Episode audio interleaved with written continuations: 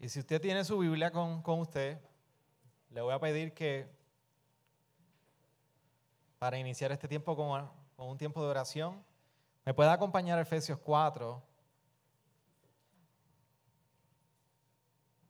y podamos leer del verso 11 al verso 16.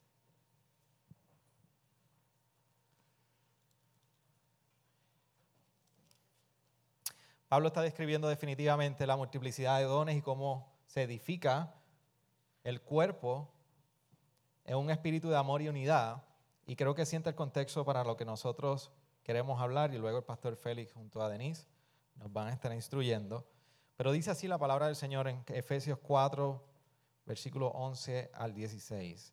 Él dio a algunos al ser apóstoles, a otros profetas, a otros evangelistas, a otros pastores y maestros a fin de capacitar los santos para la obra del ministerio, para la edificación del cuerpo de Cristo, hasta que todos lleguemos a la unidad de la fe y del conocimiento pleno del Hijo de Dios, a la condición de un hombre maduro a la medida de la estatura de la plenitud de Cristo, para que ya no seamos niños sacudidos por las olas y llevados de aquí para allá por todo viento de doctrina, por la astucia de los hombres, por las artimañas engañosas del error, sino que hablando la verdad en amor, crezcamos en todos los aspectos en aquel que es la cabeza, es decir, Cristo, de quien todo el cuerpo, estando bien ajustado y unido por la cohesión que las coyunturas proveen, conforme al funcionamiento adecuado de cada miembro,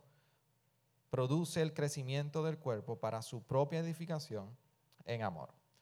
Hoy no es un secreto que vamos a estar hablando sobre el desarrollo del ministerio para mujeres en la iglesia local y no esperábamos una respuesta tan contundente. Usted no tiene idea de la cantidad de personas fuera de Puerto Rico que nos escribieron que se lo íbamos a grabar.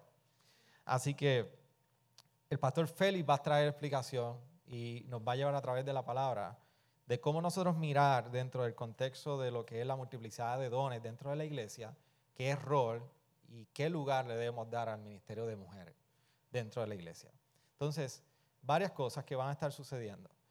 Nosotros vamos a, animar que allí en la entrada donde está Wendy ah, hay una canasta con unos papeles que si usted tiene alguna pregunta, no se va a parar al final y va a abrir su boca a hacer preguntas. Lo que queremos es que usted escriba esas preguntas y la hermana Wendy las va a estar recogiendo, las puede echar, en la mejor que lo pueda echar allí mismo en la canasta y nosotros vamos a estar moderando el tiempo de preguntas. ¿Está bien? Por favor, somos puertorriqueños nos conocemos. Siempre hay alguien que va a salir, mira, tengo una pregunta. Escriba la pregunta en el papel y vamos a nosotros a considerar esa pregunta para hacerla al final en las preguntas y respuestas. ¿Estamos claros? ¿Sí? ¿Como agua en inglés? Muy bien, perfecto. ¿Qué tal si oramos y le pedimos al Señor que en este tiempo sea un tiempo de edificación para todos nosotros? Amén. Inclinamos nuestro rostro. Señor, gracias por en este tiempo que tú nos concedes. En esta noche, luego de una semana de trabajo, de mucho que hacer, incluso aquellos que son pastores, apenas el, día, eh, el fin de semana ocupado comienza. Ah, yo te ruego que en este tiempo que el cansancio de nuestros días de trabajo de, los, de esta semana se siente y es pesado, tú nos concedas la capacidad de poder estar atentos, receptivos y, y, sobre todo, Señor, receptivos a tu palabra.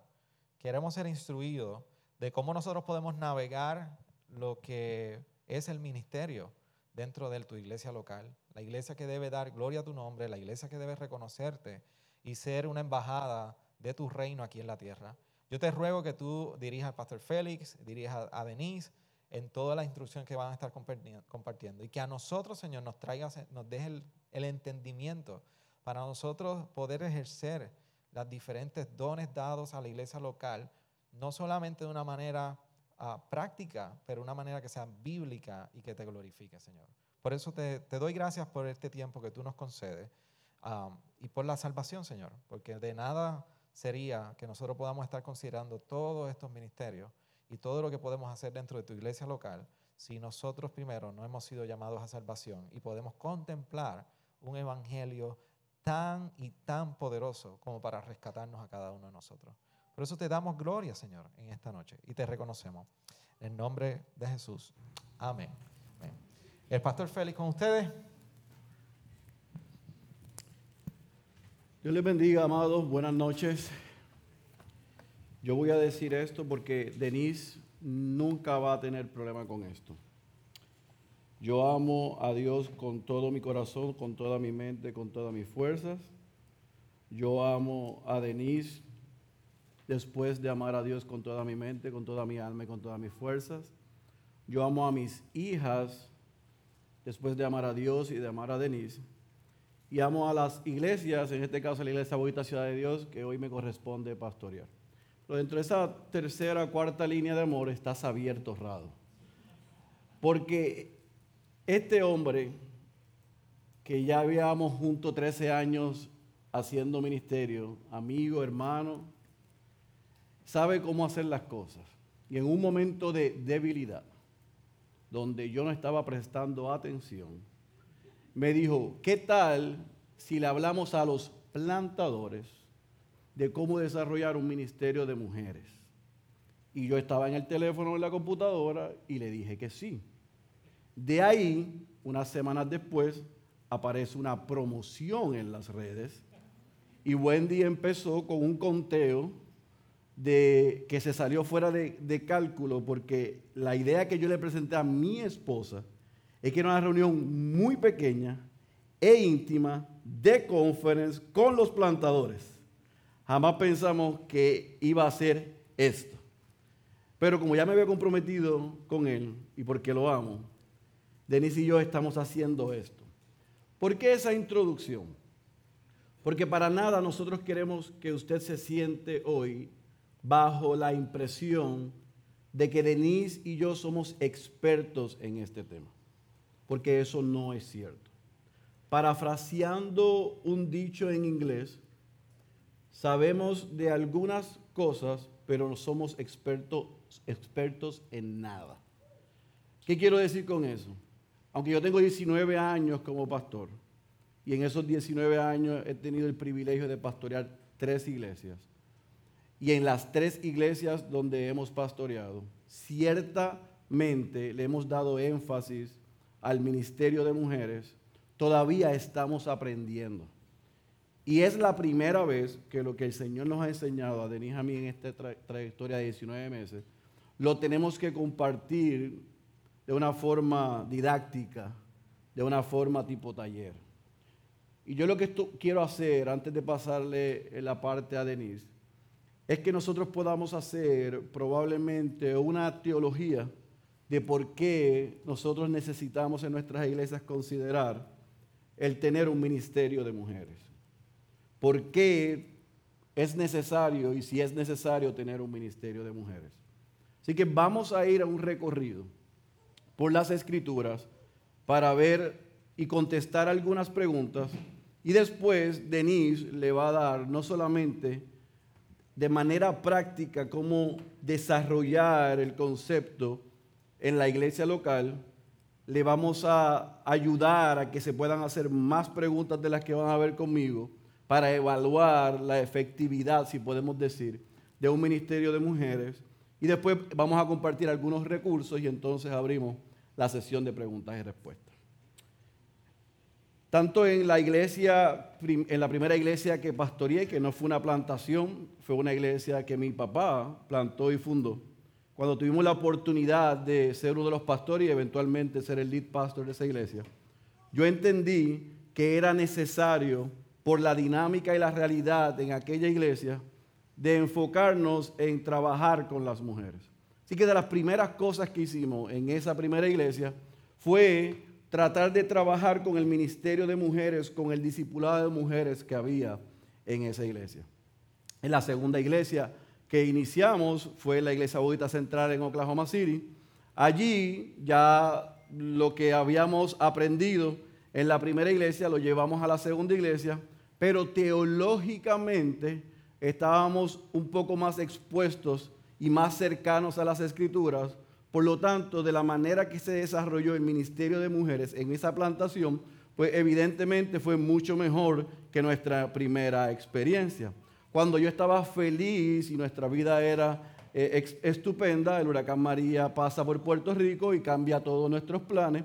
Y nosotros aceptamos el llamado de venir a Puerto Rico a iniciar Ciudad de Dios. Pero Junior David y Xavier, en una gestión muy pintoresca, van a Oklahoma y me convencen de hacerme cargo del trabajo de la Convención de Iglesias Bautistas del Sur. En la Convención de Iglesias Bautistas del Sur, al igual que hicimos en las primeras dos iglesias, entendimos que por la realidad que había en Puerto Rico era importante también exponer a las hermanas de las iglesias, a las esposas de los pastores, pero también a las que lideraban algún ministerio, a cómo pensar bíblicamente sobre la feminidad bíblica. Cuando el Señor nos coloca ahora en lo que es el nuevo español, de lo que aprendimos en la convención, pues también a través del trabajo de Wendy, estamos exponiendo sobre las 3.500 iglesias hispanas de la Convención Bautista del Sur en Norteamérica, a que puedan pensar también bíblicamente sobre la feminidad. Y en esta iglesia, en la Iglesia Ciudad de Dios, que se inició hace cuatro años, también entendimos que ante la realidad que teníamos como iglesia, era importante atender a las damas, escuche bien, antes que a los hombres. Y yo le voy a probar por qué es importante. Ahora, esa es la realidad nuestra. Aunque hemos tenido algunas experiencias y hemos respondido a la necesidad, tengo que reconocer que cada contexto es diferente y todavía estamos aprendiendo. Así que con eso como base, la primera pregunta que yo quiero que usted no conteste a viva voz, sino que se conteste usted, es por qué usted está aquí. Porque la razón por la que está usted aquí va a ayudar mucho por la próxima hora, hora y media, a lo que nosotros presentemos y compartamos, llene las razones, la motivación, las expectativas de usted. Y aquí puede haber tres o cuatro tipos diferentes de grupos. Puede haber un grupo que está aquí porque no le queda más remedio. Son plantadores en Puerto Rico, el soldado, el gerente, el, gerente general, el capitán del equipo dijo, es obligatorio y compulsorio estar en este evento, así que todos los plantadores están aquí. Si esa es la razón por la que usted está aquí, está obligado, créame que esto va a ser un ejercicio en vano. Pero aquí hay un segundo grupo, que pueden ser pastores que genuinamente quieren desarrollar o han desarrollado o están desarrollando un ministerio de mujeres, pero no saben si lo están haciendo bien o cómo desarrollarlo. Hay un tercer grupo. Hay un grupo de hermanas que quizás están dirigiendo un ministerio de mujeres, o hay mujeres que aspiran a que en su iglesia haya un ministerio de mujeres y quieren saber cómo se hace. Y hay un cuarto grupo que puede ser y es lo que nosotros hemos experimentado, que es el pastor que quiere, pero tiene oposición en la iglesia con las mujeres, o las mujeres que quieren, pero los pastores no se dejan. La motivación es importante. Y usted va a escuchar ese término una y otra vez esta noche de parte de los cabreras. Porque nosotros podemos hacer las cosas correctas con los motivos incorrectos. Y eso nunca trae gloria a Dios y tampoco dura mucho. Así que, ¿cuál es la razón por la que están aquí? Usted la sabe.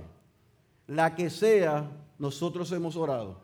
Que a pesar de eso, este tiempo sea bendecido.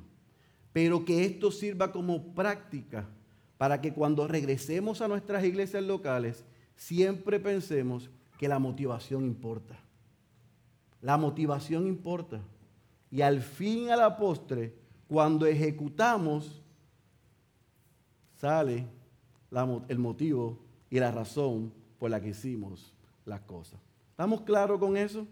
Dicho ese disclaimer, la segunda pregunta que quisiéramos contestar es, ¿dónde en la Biblia se indica que nosotros necesitamos un ministerio de mujeres en la iglesia local? Donde en la Biblia se indica que nosotros necesitamos un ministerio de mujeres en la iglesia local.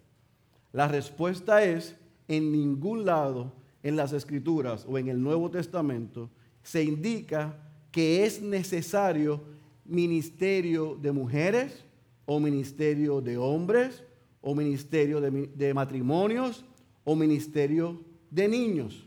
El Nuevo Testamento no indica en ningún lado que para ser una iglesia saludable se requiere tener un ministerio de hombres, de mujeres, de parejas, de matrimonios o de niños. No aparece eso en el Nuevo Testamento, no lo va a encontrar. Sin embargo, hay mucha sabiduría. Para los líderes de la iglesia es muy sabio y es muy práctico si se hace con los motivos correctos, con las personas correctas, en el tiempo correcto, establecer un ministerio de mujeres. ¿Por qué estoy diciendo eso? Porque aunque yo estoy convencido en casi 20 años como pastor que ha sido de gran bendición a nuestras iglesias y los lugares que hemos servido, yo no quiero que un pastor salga con la impresión ni que permita que la presión de su congregación por un ministerio en específico lo lleve a acelerar y establecer cosas para las que todavía no estamos listos. ¿Estamos claros? Es que yo tengo un reguero de mujeres en la iglesia. Son más mujeres que hombres. Y ellas se quieren organizar y ya yo no sé qué hacer. Si esa es la razón, esa no es una razón correcta, sabia, sana ni bíblica. Ahora, si hay una necesidad, si hay petición y lo que vamos a presentar hoy se alinea, yo les puedo asegurar, eso sí se los puedo decir, que por experiencia es una gran bendición para la iglesia local tener un ministerio de mujeres funcional, pero también es una gran bendición para los pastores. Es una gran bendición para los pastores tener un ministerio de mujeres, siempre y cuando la tercera pregunta se pueda contestar. ¿Quién está a cargo de enseñar a las mujeres en la iglesia local. ¿Por qué estamos aquí? Es importante.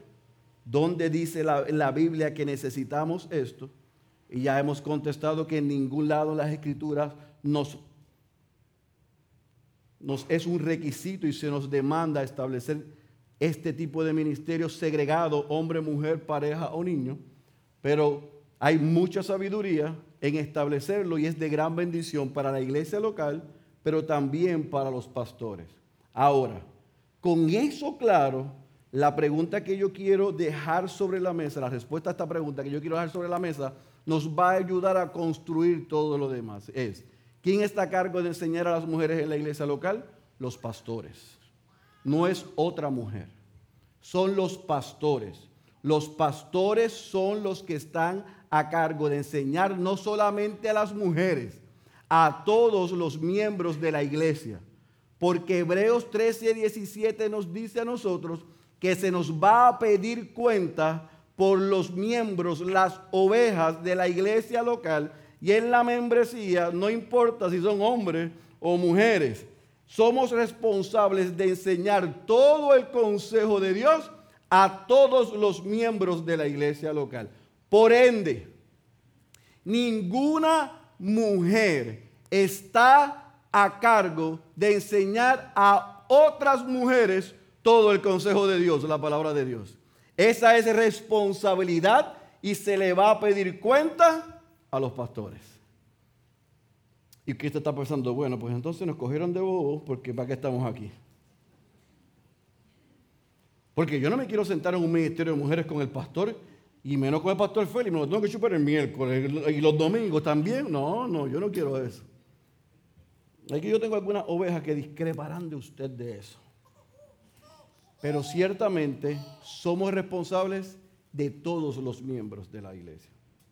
Ahora, aunque eso es cierto, que somos los pastores responsables, deberíamos entonces contestar ¿Cuál es entonces el propósito de un ministerio de mujeres? Si no es requisito, Los pastores están a cargo de toda la enseñanza, incluyendo las mujeres, porque vamos a establecer un ministerio de mujeres para que este taller. Bueno, primero, y yo tiendo a hacer esto, le voy a contestar lo que es, lo cual es el no propósito de un ministerio de mujeres. Antes de decirle cuál es el propósito, le voy a decir para lo que no es. Y hay cuatro cosas que yo quiero que ustedes entiendan establecer esto antes de explicar el propósito de un ministerio de mujeres saludables bíblico en la iglesia local. Número uno, el ministerio de mujeres en la iglesia local no tiene el propósito de resaltar a la esposa del pastor. No tiene el propósito de resaltar a la esposa del pastor. Número dos, el ministerio de mujeres en la iglesia local no tiene el propósito que ella pastoree. No tiene el propósito de resaltar a la esposa del pastor y tampoco tiene el propósito de que ella pastoree. Número tres, no tiene el propósito de empoderar a las mujeres. No tiene el propósito de empoderar a las mujeres.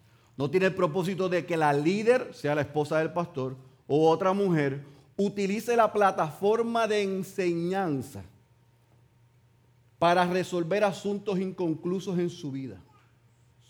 El Ministerio de Mujeres no es un premio de consolación para mujeres que hayan tenido o tengan la necesidad de ser afirmadas, de ser aceptadas, de ser amadas o de liderar a otras. Porque si ese es el motivo por el que se abre un ministerio de mujeres y se pone a mujeres a cargo, si esas son las motivaciones, ese ministerio de mujeres va a implotar. Porque no está centrado en la persona de Cristo, está centrado en las necesidades de quien lidera. Así que el ministerio de mujeres no tiene el propósito de que la esposa del pastor resalte, no está hecho ni el propósito establecido para que ella pastoree, no tiene el propósito de empoderar ni a la líder ni a las otras mujeres para que ellas regresen a casa y le digan a los esposos lo que tienen que hacer. Y tampoco tiene el propósito de ser una mini iglesia. Las grandes crisis en iglesias, las divisiones en iglesias, lo que hace a pastores resistentes a delegar autoridad y establecer ministerios es que cuando se han establecido han creído que es una mini congregación. Y quien ha liderado ha separado el ministerio del entorno de la iglesia. Y eso ha traído grandes divisiones y por ende, muchos pastores han decidido el no establecer absolutamente nada que requiera delegar responsabilidad o delegar autoridad porque no me lo van a hacer otra vez. Ahora, aunque esas cuatro cosas ciertamente se ven en muchas iglesias locales, se han establecido el ministerio de mujeres porque la esposa del pastor compite con el pastor. Y como aquí los bautistas no me dejan ser pastora, pues yo hago mi, mi, mini congregación. Y ahí entonces yo tengo el micrófono, tengo la autoridad y establezco la forma. Y el esposo, que es el pastor, se siente contento porque happy wife, happy life. A cuesta de un desorden bíblico y de los resultados y consecuencias más adelante. Eso es lo que dicen las estadísticas, los hechos. En cristianés, los frutos. Ahora, no es solamente la esposa del pastor porque hay iglesias donde la esposa del pastor entiende su lugar y entiende sus dones y entiende sus capacidades. Ella es feliz con lo que Dios le dio. El pastor esposo es feliz con lo que ella tiene, pero tiene algunas dentro de la iglesia que tienen también casos inconclusos no las aceptaron en las Girl Scouts, las sacaron del coro, del grupo de teatro, del área de debate, del equipo de soccer, voleibol, ajedrez. Señor la salva y dicen, próximo objetivo, el micrófono. Y con mucha sabiduría, yo podría decir con malicia, comienzan a erosionar el liderazgo del pastor a través de otras mujeres para que se establezca una plataforma que no busca edificar a las hermanas, busca satisfacer y llenar algo que solamente Cristo puede dar. Pero ni Cristo se lo ha dado porque no han renunciado a esa área de pecado que tienen.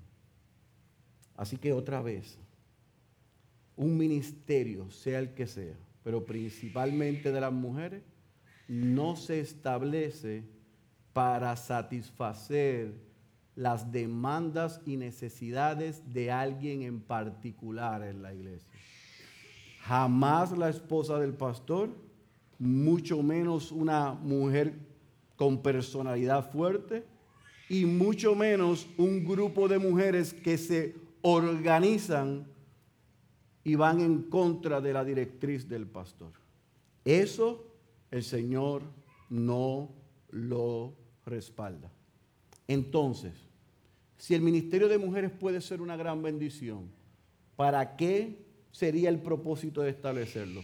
Yo le quiero compartir al menos tres cosas, cuatro cosas que yo entiendo que nuestra experiencia y a la luz de ver otros ministerios de mujeres saludables en diferentes países y estados, yo creo que podemos considerar. Número uno, un ministerio de mujeres bien establecido desarrolla una cultura de discipulado.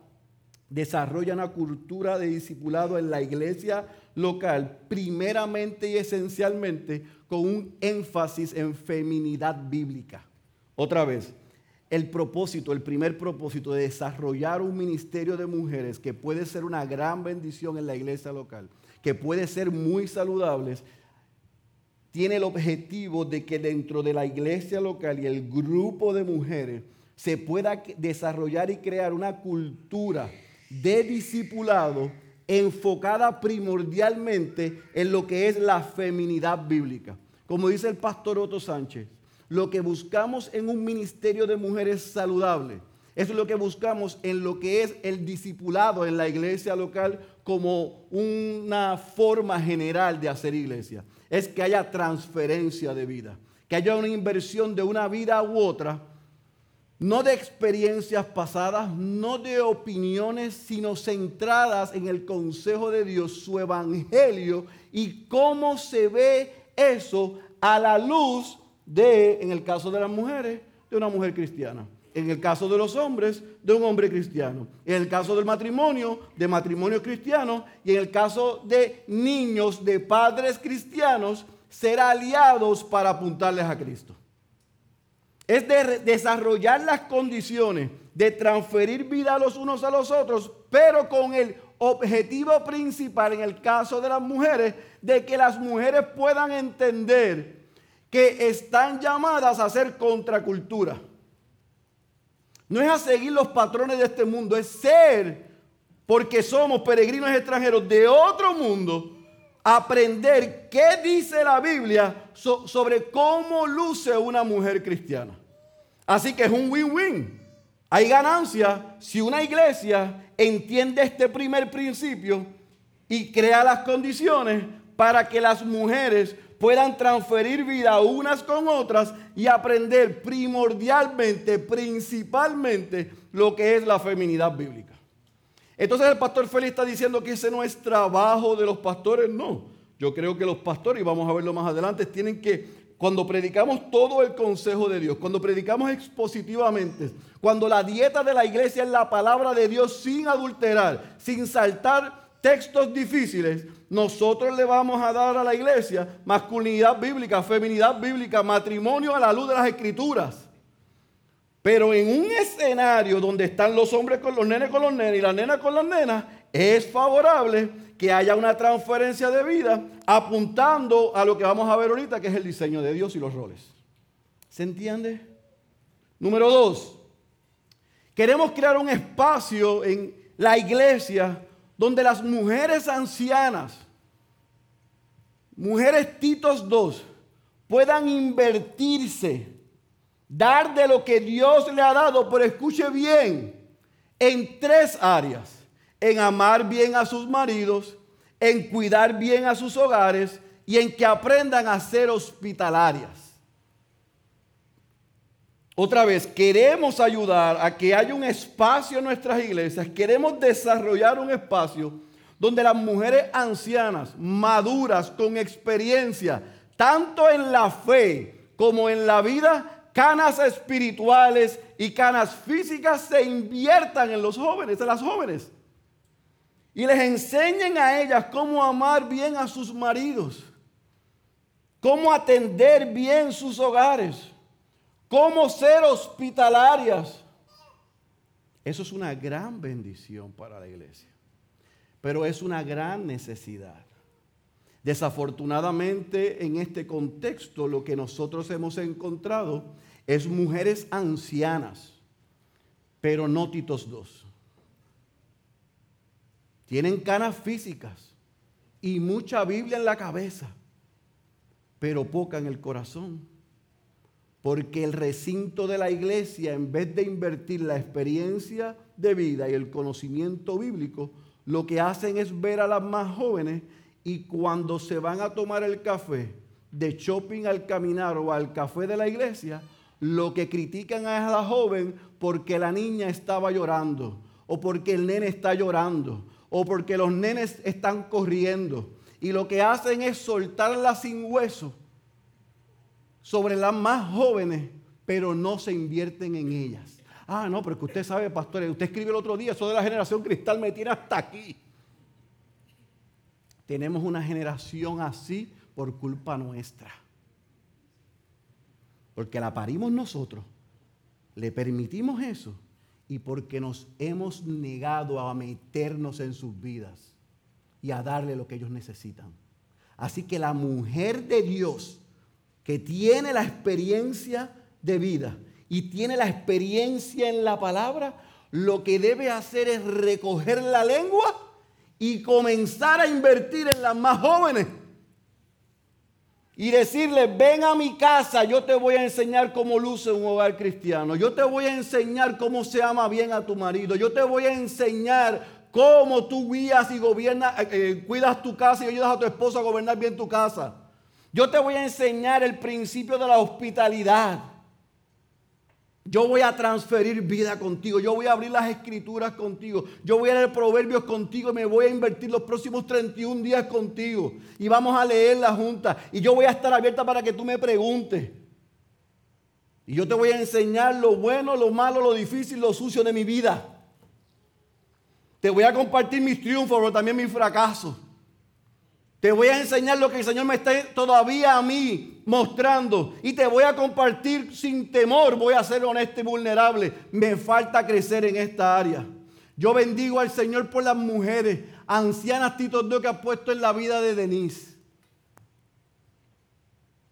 Porque esas mujeres no solamente bendijeron a Denise, han sido de bendición a mi vida y a mi hogar y a mis hijas y a mis iglesias. Necesitamos más mujeres que tengan conocimiento de la palabra y experiencia de cómo se aplica la palabra invirtiéndose en las más jóvenes. Es que no tengo tiempo, todavía yo trabajo. Yo lo sé.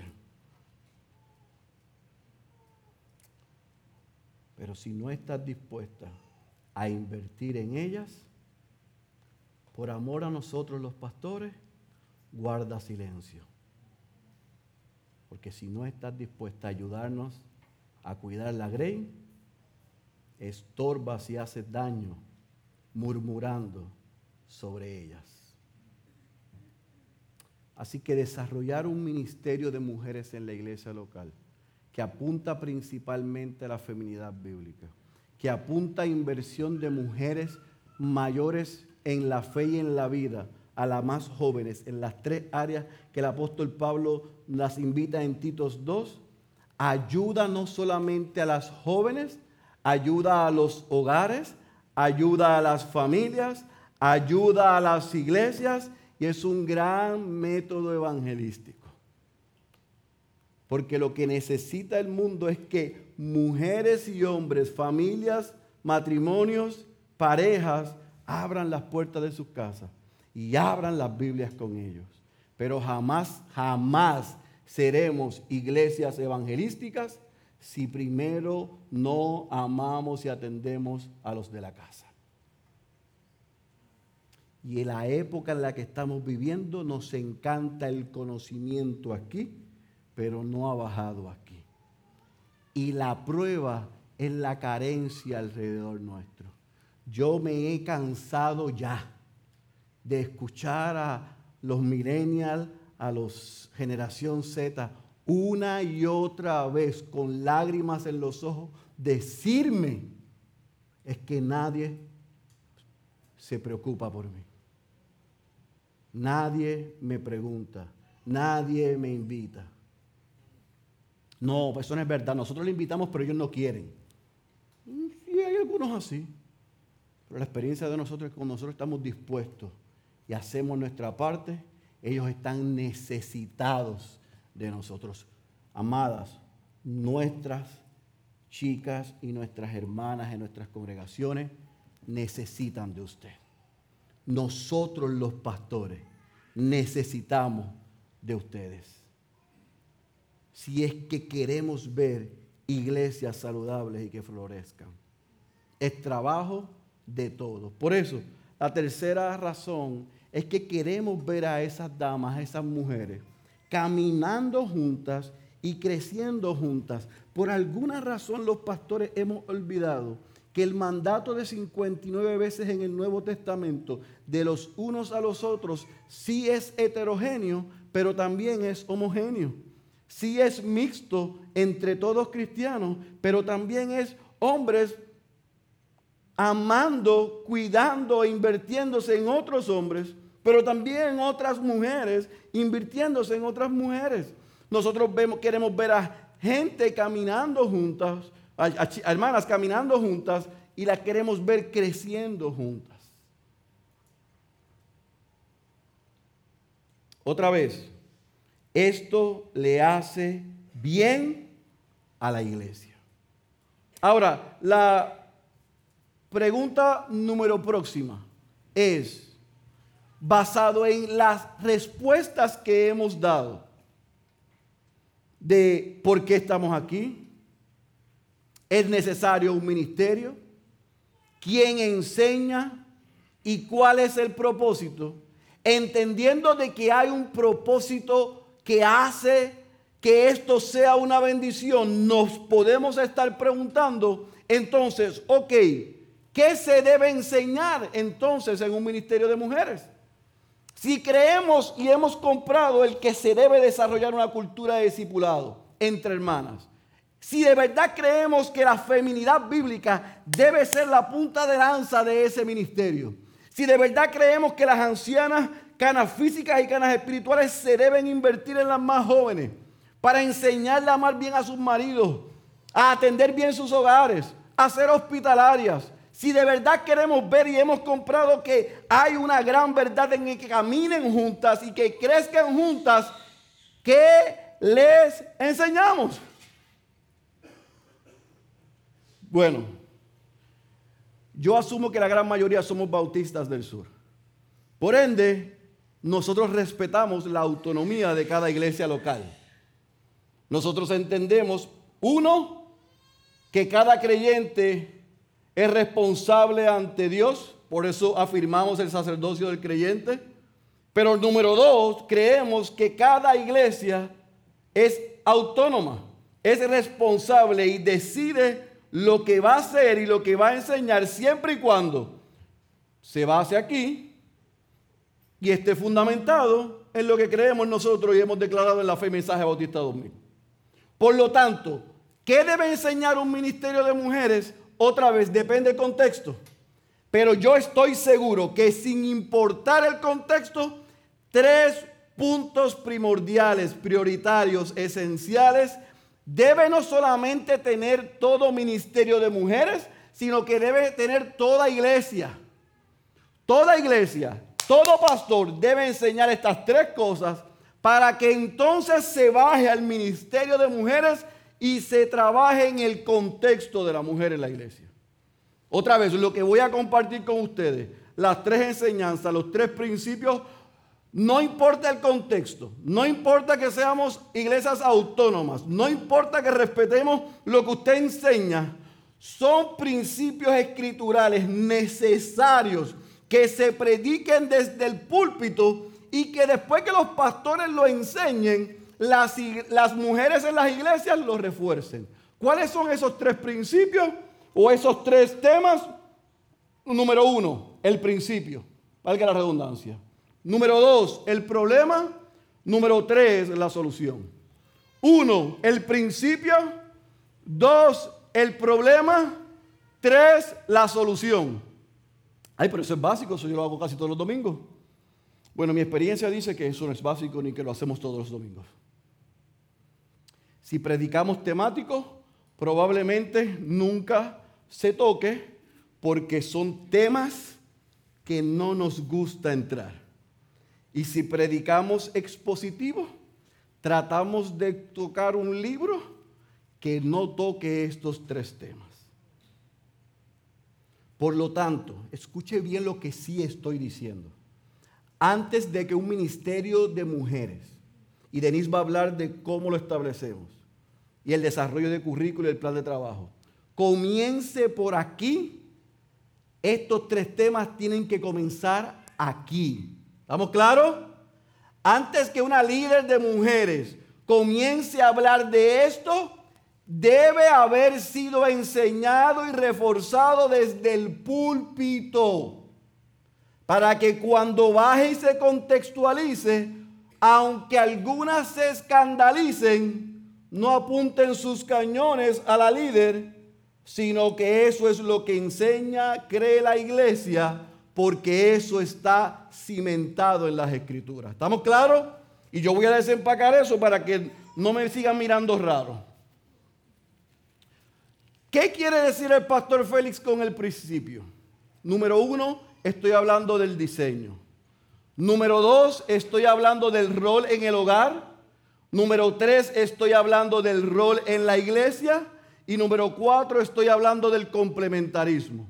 Otra vez, cuando comenzamos con el primer tema, el principio, yo estoy queriendo establecer desde el púlpito una enseñanza que se sostenga en las escrituras de cuál es el diseño divino en la creación, cuáles son los roles que Dios otorgó en la creación, en el hogar, cuáles son los roles que en el Nuevo Testamento por ende vemos en la iglesia y que la iglesia no tenga absolutamente ninguna duda de que somos complementaristas. Si la iglesia, el todo de la iglesia, no ha escuchado esto, el ministerio de mujeres que comience sin haber sido expuesto a esto como un ente completo, por más convencida que esté la líder de estos principios, está trabajando para el inglés. Y entonces el pastor va a tener más trabajo. Así que comenzamos desde el púlpito a enseñar que Génesis capítulo 1, versículo 27 nos dice que Dios creó hombre y mujer a su imagen, imago de él. Que creó a ambos con la misma dignidad, con el mismo valor, con la misma importancia, para que le den gloria a Él. Ese es el diseño de Dios al crear al hombre y a la mujer. Imagen de Él, mismo valor, misma dignidad, misma importancia. Los hombres, las mujeres, los jóvenes, los niños, no importa lo que tengamos en el recinto, tienen que escuchar a los pastores, nos tienen que escuchar a nosotros, ir a las escrituras y en tiempos como este, decirle, hay un diseño divino que no caduca, que no cambia, que es perfecto. Y Dios ha establecido desde antes de la fundación del mundo y crear al hombre, que lo que iban a crear iba a ser hombre y mujer a su imagen, misma dignidad, mismo valor, misma importancia, para que ambos le dieran gloria a su nombre. Y que esa creación, Dios les asignó roles. Y Génesis 2 nos enseña y nos demuestra a nosotros. Y vemos en Efesios capítulo 5 que el hombre Dios le dio la responsabilidad de liderar, de proveer y de proteger. No se lo dio a la mujer, pero tenemos que enseñarlo en el púlpito. Dios creó al hombre para que lidere, para que proteja y para que provea. Y cuando Dios le da a Eva, le da a la mujer, la da para que ella sea acompañamiento, ánimo. Entienda esto.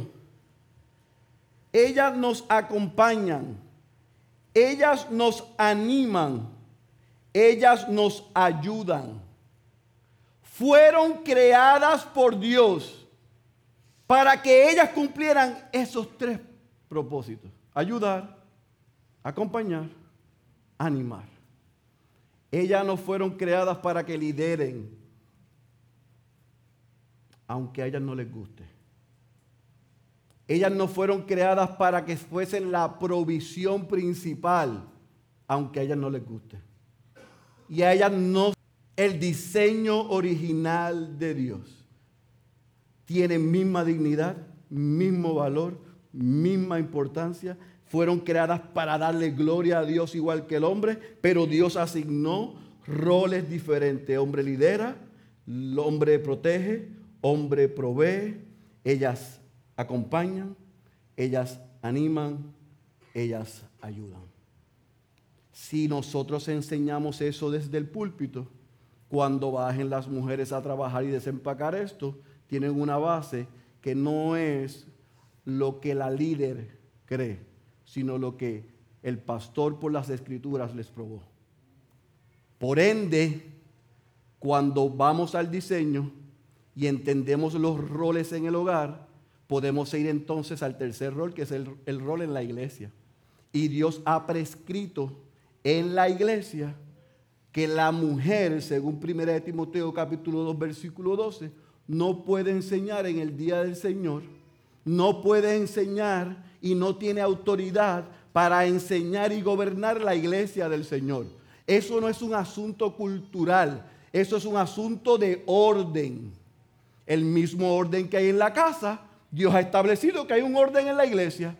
Y Dios ha establecido que en la iglesia quienes pastoreen, quienes lideren la iglesia y quienes enseñen son hombres, pero no todos los hombres, sino hombres que cumplan con los requisitos que están en 1 Timoteo 3 y en Tito 1. Pero como Dios no es injusto y conoce que el corazón de los hombres es perverso y malo, y aún mujeres que son salvas creen que Dios es machista, Dios ha regulado, tanto como en el hogar, y en la familia, también en la iglesia, lo que la mujer sí puede hacer. Y Tito 2 nos enseña que la mujer es valiosa en la vida de la iglesia, porque se puede invertir y se debe invertir en la vida de otras mujeres. Si nosotros entendemos el diseño, entendemos los roles en el hogar, entendemos los roles en la iglesia, sin lugar a duda un ministerio de mujeres puede florecer porque parte de la premisa que somos distintos pero complementarios. Y entonces la iglesia, como todo, dentro de sus documentos de gobierno, sus bailos, sus declaraciones, debe afirmar y enseñar sin ningún temor lo que es la declaración de Danvers. Y decir como iglesia, nosotros afirmamos que hay un diseño en la creación para los hombres y que hay un diseño en la creación para las mujeres que los coloca en el mismo lugar en dignidad, que los coloca en el mismo lugar en valor, que los coloca en el mismo lugar en importancia, pero que reconoce que Dios le ha dado roles diferentes, tanto en la casa como en la iglesia, y no compiten, como estoy compitiendo yo, sino que se complementan. Se complementan. Se complementan, no compiten. Con eso como base, nosotros entonces podemos enseñar desde el púlpito que aunque hay un principio y hay un diseño y hay unos roles que se complementan, hay un problema. Y Génesis 3 nos enseña que el problema es que el pecado. Y el pecado cuando entra lo que hace es que distorsiona el diseño original. ¿Y qué hace el hombre? Que delega su autoridad y por el pecado vemos pasividad masculina. Pero también vemos el otro extremo, una masculinidad que de masculinidad no tiene nada machista, abusadora. Sí, porque algunos hombres se sienten raritos si le decimos que son muy pasivos. Pero yo me sentiría igual de rarito si me, si me dirían que yo soy un hombre abusivo, porque ambos extremos están fuera del diseño de Dios. Así que el pecado distorsionó el diseño de Dios, lo distorsionó. Los hombres se convirtieron en hombres pasivos, lo que tú digas, o en hombres agresivos y machistas, abusadores. Y entonces, por ende, esa mujer que usurpó el liderazgo por un hombre que fue pasivo, entonces toma dominio del hombre. Y hay hombres que les gusta dejarse, se sienten cómodos. Y hay otros que por lo que vieron en casa dicen, nunca va a hacer eso mi mujer. Y se convierten en abusadores. Y nosotros estamos tratando de descifrar el problema dentro de nuestra iglesia, trayendo recursos psicológicos y externos cuando la Biblia nos muestra a nosotros abriendo el texto cuál es el problema en el hogar, cuál es el problema en la iglesia. Una distorsión en el diseño. Nos rebelamos contra Dios, hombres pasivos y abusivos, por mujeres que usurparon y ahora tienen a los esposos agarrados de las manos. No se asusten. Esa es la verdad y hay que enseñarlo en el púlpito para que las mujeres lo puedan trabajar en su ministerio. Que Dios en el principio tuvo un diseño perfecto, con roles en el hogar, con roles en la iglesia, que se complementan para su gloria, pero la rebeldía del hombre en una pasividad, pasividad de hombre y una mujer que usurpó y tomó lo que no le correspondía, causó una distorsión y es lo que tenemos hoy.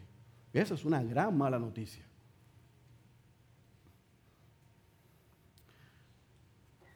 Pero Dios había determinado, antes de que todo esto pasara, que tenía la solución y la respuesta. Y esa respuesta es el Evangelio.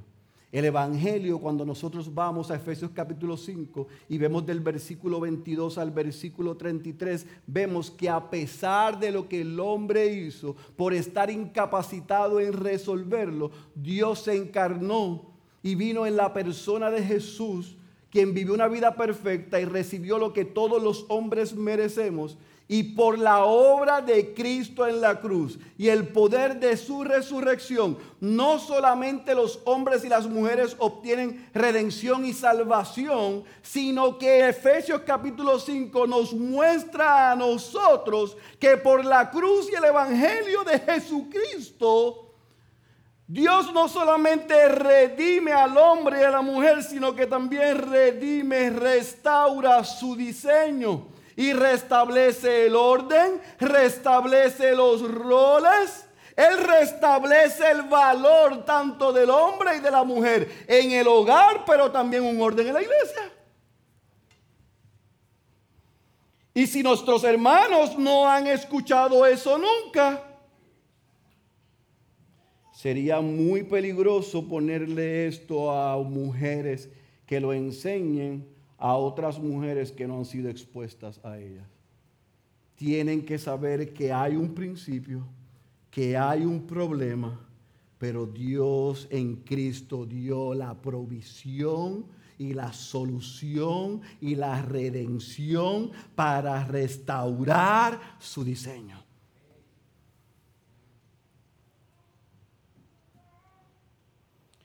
Eso es lo que los pastores necesitamos hacer.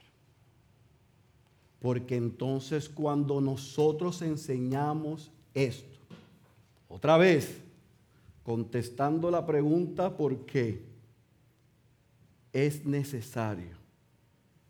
¿Sí o no? No es necesario, pero es una gran bendición. Y nosotros como responsables del cuidado del rebaño, queremos ver una cultura de discipulado que apunte a la feminidad bíblica, a mujeres ancianas, invirtiéndose en las más jóvenes para enseñarles a amar bien a sus maridos, cuidar bien de sus hogares y ser hospitalarias, para que caminen juntas, crezcan juntas, juntas para que haya amor fraternal y el amor de Cristo pueda verse en nuestras iglesias. Para llegar a ver eso, tenemos que nosotros abrir las escrituras y enseñarle a nuestras iglesias que hay un diseño, que hay roles en la casa, que hay roles en la iglesia, que son complementarios, que el pecado lo vino a distorsionar, pero Cristo vino a restaurar, redimir el orden, el valor y los roles. Cuando nosotros hacemos eso, entonces Denis puede responder cómo iniciamos un ministerio de mujeres. Así que ahí les dejo a la mejor parte de los Cabrera.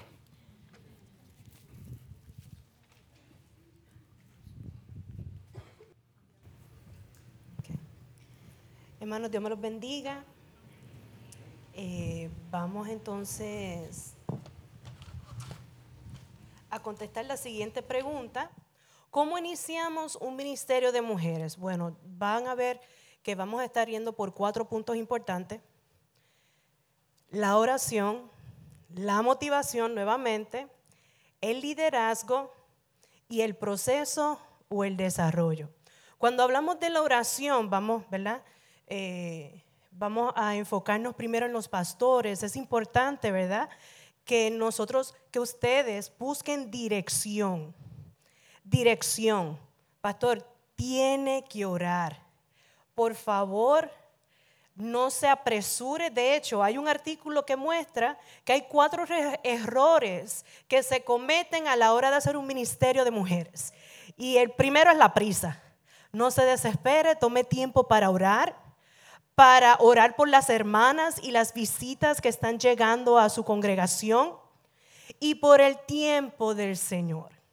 Ahora, si usted es una mujer que aspira a formar parte de este ministerio, le digo lo mismo. Pida dirección, pida amor por las hermanas, pida un deseo de crecer y caminar junta y tener un mayor entendimiento de la palabra. No podemos dirigir a aquellas a quienes no amamos. No podemos dirigir a aquellas a quienes no sacamos el tiempo para conocer o compartir. Ahora bien, no se apresure tampoco, es en el tiempo del Señor. También vemos que la motivación es importante y ya Félix tocó y mencionó la motivación correcta, ¿no? la cultura de discipulado, haciendo un énfasis en la feminidad bíblica, mujeres ancianas Titos II, mujeres caminando juntas y creciendo unas con otras. Este es la motivación correcta. Ahora, nuevamente, lo incorrecto no es para decir que tenemos un ministerio de mujeres. Y yo eh, trabajo con las hermanas que están yendo a la plantación de iglesia y si usted pasó por mis manos, usted sabe que una de las cosas que yo les digo es que ¿qué? No hay prisa para hacer ministerios, ni de mujeres ni de niños, ni de cualquier otra cosa. Lo primero es orar, lo segundo es tener el personal, las personas quienes se van a invertir, ¿verdad? En esa población. A veces nos apresuramos tanto, ¿verdad? Y no hemos delineado ni siquiera un plan. Así que es mejor, ¿verdad? Este, tener esas motivaciones claras tampoco es para entretener a las mujeres. No se hace un ministerio de mujeres para entretener a las mujeres. Eso no significa, aunque usted va a ver aquí que no se ha hablado de actividades para hacer con las mujeres, ni tampoco las van a escuchar.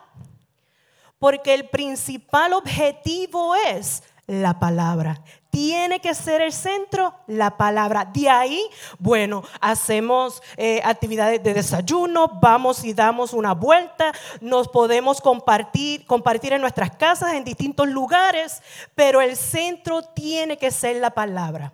Si no es la palabra, no estamos en un ministerio de mujeres. Y eso lo podemos conseguir en cualquier club por ahí afuera.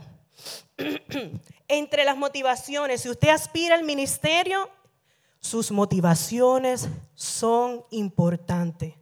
No es para ser vistas. No es para mandar. Ni para llenar un vacío de realización. Y yo creo que Feli apuntó eh, bien ahí. Ni porque nos da identidad. Ese es el error más grande que nosotras entendamos que cuando hacemos algo, eso que estamos haciendo nos da identidad, porque nuestra identidad tiene que estar en quién? Solo en Cristo. Solo en Cristo y no lo que hacemos. Tampoco, ¿verdad? Se hace un ministerio o aspiramos a hacer un ministerio o participar de él porque nosotras somos sociables, ni para demostrar que somos unas eruditas en la palabra, ni siquiera para crear otra yo o replicarme en otras. No de esa manera. No son minimis, ¿verdad? Todas esas son motivaciones incorrectas. Ahora bien, ¿qué nosotros, verdad? ¿Y qué pastor usted puede buscar en las mujeres que Dios le ha dado en su congregación o que están llegando? Pues hay unas características, ¿verdad? ¿Qué deben buscar? Pues mire, y si usted aspira al ministerio, o si ya usted está en el ministerio, pase revista. Lo primero que tiene que tener y ser es miembro de la iglesia local. Miembro. Un miembro de la iglesia local significa que yo me sujeto a lo que mi iglesia ha determinado para todos los creyentes en ese recinto. Entonces, la asistencia es importante, cuando a veces nos apresuramos es que ella tiene esos dones. Mira, es que enseña, es que tú no las has escuchado orando. Nada de eso debe ser lo que lo mueva a usted a colocar una mujer a dirigir el ministerio de mujeres. Porque si no está cumpliendo con las responsabilidades como cualquier otro miembro de la iglesia, hermano, está descartada. Estamos descartadas. Si la asistencia a la iglesia no es su prioridad, Estamos descartadas. Si el participar de la vida de la iglesia no es algo que usted anhele y desee, estamos descartadas. No hay manera que queramos tener a liderar un ministerio de mujeres y no queremos formar parte de la iglesia local. Ay, mañana el servicio. Ah, ah, pero si le toca enseñar, estamos bien. No, motivaciones incorrectas. Así que, ¿qué debemos buscar? Miembros que sean responsables y estén comprometidos con la iglesia local. Comprometidos con la iglesia local. Que participe de la vida de iglesia. Que dé buen testimonio. Pero no solamente dentro de la iglesia, porque aquí todos nos vemos nice and chuching. ¿Mm? Tenemos, y pastor, usted tiene que saber cuál es el testimonio de esa hermana en su casa, con su esposo, con sus hijos. Si no ha hecho esa tarea, todavía no es el tiempo, no lo apresure. Es importante, ese testimonio es tan y tan importante, porque si no, va a estar enseñando cosas que no está viviendo. Y yo no estoy diciendo que lo tenga que vivir a perfección, porque ninguna. Pero por lo menos lo debe estar demostrando o ver frutos. Tiene sus prioridades en orden. Es miembro de una iglesia, da buen testimonio, tiene sus prioridades en orden. ¿Cuál es ese? No es este, es que esa hermana pone el ministerio primero. Eh, no, incorrecto. Es que esa hermana entiende cuál es su rol. Es que esa hermana entiende cuáles son sus prioridades. Que primero es su relación con Dios. Luego su relación, si es casada con su esposo, si no, si no es casada, dónde está, pero si es casada con su esposo, con sus hijos. Y luego la iglesia local porque si no lo hace en la iglesia local, tampoco se va a poder cumplir el ministerio de las mujeres. Así que eso, ese orden tiene que ser así.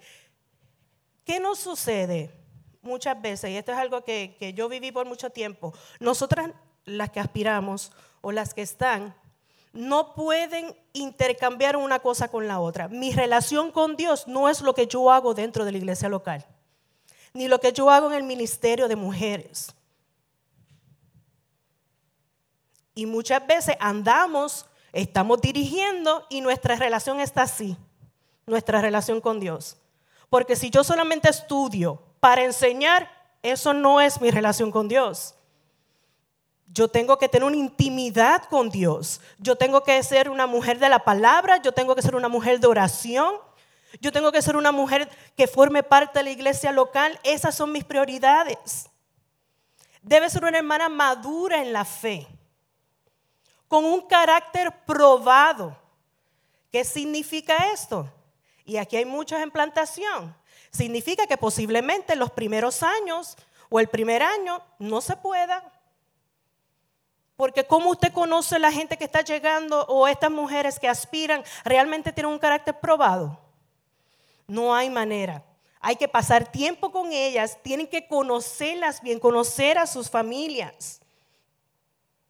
Una hermana madura en la fe es una hermana sumisa.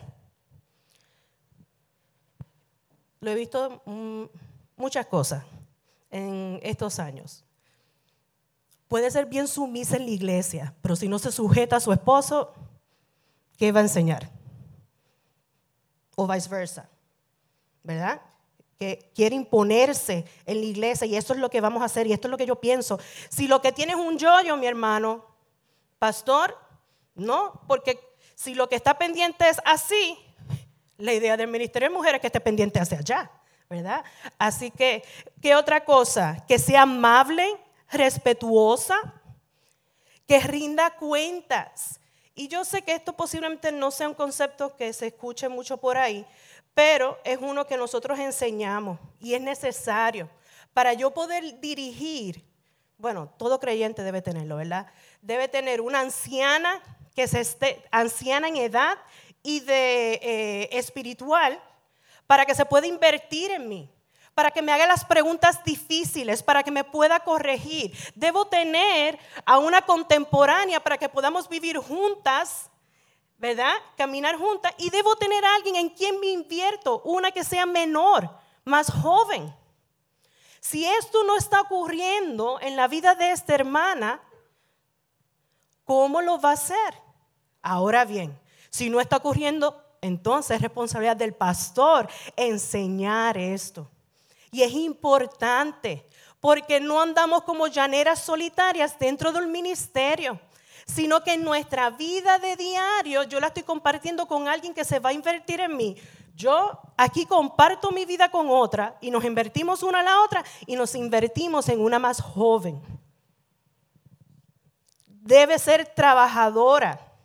Escuche bien, trabajadora pero que sepa delegar. Yo lo hago, yo lo hago, yo lo hago. Mm. Debe saber delegar. No solamente eso, o bueno, y trabajadora porque no puede estar mandando. Se supone que enseñe con su ejemplo. ¿Qué hay que hacer? Vamos a hacerlo. No sabes, yo te enseño, pero no, no con el dedo así. Que también sepas delegar y que sea generosa, porque la mujer que dirige el Ministerio de Mujeres tiene que ser generosa, tiene que compartir lo que tiene, pero no solamente las cosas físicas, sino su tiempo. Y vamos a la próxima. Debe ser mansa y humilde debe ser dispuesta a que le corrijan. A que cuando vayamos con el plan donde el pastor y el pastor nos dice, no, no, eso no. Pero es que yo, pero es que, no, no, vamos a hacer, quiero llevar a la iglesia a esto. Ah, bueno, ok. Me someto, pastor. Vamos a hacerlo de esa manera. Mansa y humilde. Humilde para recibir el input de otros y yo no lo incluí ahí, pero las que me conocen saben que yo siempre digo que tenemos que tener un cuero duro y un corazón sano. Un cuero duro, porque si usted se va a parar a enseñar a otras, usted créalo, que no todo el mundo va a estar de acuerdo con usted. Usted créalo que siempre alguien que le pica, le duele, le molestó, y, pero no podemos enseñar en base a esas opiniones. Por eso es que es importante que nos podamos dirigir y basar nuestra enseñanza en lo que presentó Félix. Porque es la palabra. Esto no es cuestión de opiniones, de mis deseos, de lo que yo pienso, de mis preferencias, lo que mejor me gusta. Es la palabra del Señor. Y por último, bueno, en esa manso y humilde debe ser transparente y vulnerable. Saben que una de las cosas que yo eh, he podido ver en el ministerio es que cuando yo me presentaba como la que más sabía y la que tenía todo bajo control, es cuando menos yo sentía que las hermanas me seguían. Y no fue hasta que el Señor nos llevó y me llevó a que pudieran ver que realmente estaba fuera de aquella máscara que yo podía, que yo ponía, que entonces yo empecé a recibir que las hermanas me seguían. ¿Por qué? Bueno, perdón. Porque se pudieron identificar, porque se dieron cuenta, caramba, no solamente ella enseña la palabra, sino que también tiene luchas, tiene debilidades. Como me dijo una eh, gran eh, hermana y amiga, es una pecadora. De hecho, eso fue un halago. Y es cierto. Si yo me presento y si nos presentamos, aquellas que aspiramos a ser las perfectas y que tienen todo bajo control, ¿sabe qué? Que eso se ve. ¿Por qué? Porque todo el mundo lo sabe. Si alguien piensa así, la única que está siendo engañada es ella. Y lo, por último, dispuesta, yo puedo querer o yo puedo tener todo el conocimiento, pero yo tengo que estar dispuesta y yo puedo tener todo el conocimiento, pero yo debo estar disponible. Por eso es que esto no puede ser como algo más que yo hago. Esto es parte de lo que es servir a la iglesia local. Es un servicio, como cualquier otro. Si lo vemos como título, entonces vamos a llegar a ponchar. Hicimos el esto eh, y para afuera. Y eso no es lo que estamos buscando. Y si usted se fija, cada uno de los que he mencionado yo no estoy hablando de personalidad. Así que, pastor, no esté buscando grandes personalidades en su iglesia para el ministerio de mujeres. Lo que tiene que estar buscando es carácter. Mujeres probadas, mujeres que se sujetan, mujeres que aman la palabra, aman la iglesia, aman a Cristo de tal manera que están dispuestas disponibles a invertirse en otras. Ahora bien, pastor, ¿verdad? Debe ser bienvenida todas aquellas, y hermanas, escuchen, todas aquellas que el pastor apruebe. Usted puede tener una hermanita en mente, pero es el pastor, el líder de la iglesia. Así que ahí nos tenemos que sujetar. Deben ser bienvenidas todas las etapas de vida, jóvenes adultas, hermanas mayores, ancianas, casadas, solteras, con hijos, sin hijos, con estudios, sin estudios, experiencia, sin experiencia. Porque esto no es un trabajo secular, esto es un ministerio. Y, nuestro, y para las que se descarten ellas mismas porque tengan un pasado, pues saben que Cristo lo ha redimido todo. Y nuestros fracasos tienden a ser las áreas o, o lo que nosotros compartimos que más hacen que las hermanas quieran adentrarse más en su relación con Dios. Porque ¿qué yo voy a decir? Yo hice eso y mira que el Señor todo alineaba de esta manera y yo quise hacerlo de esta manera. Estas fueron mis consecuencias. Pero si yo trato de esconder mi pasado, de esconder mis consecuencias, mi dolor, mi aflicción, las hermanas saben que le estamos engañando. No lo podemos ocultar. Ahora bien, esas son las características, ¿verdad? Para establecer el liderazgo. Vamos a ver cuál es el proceso.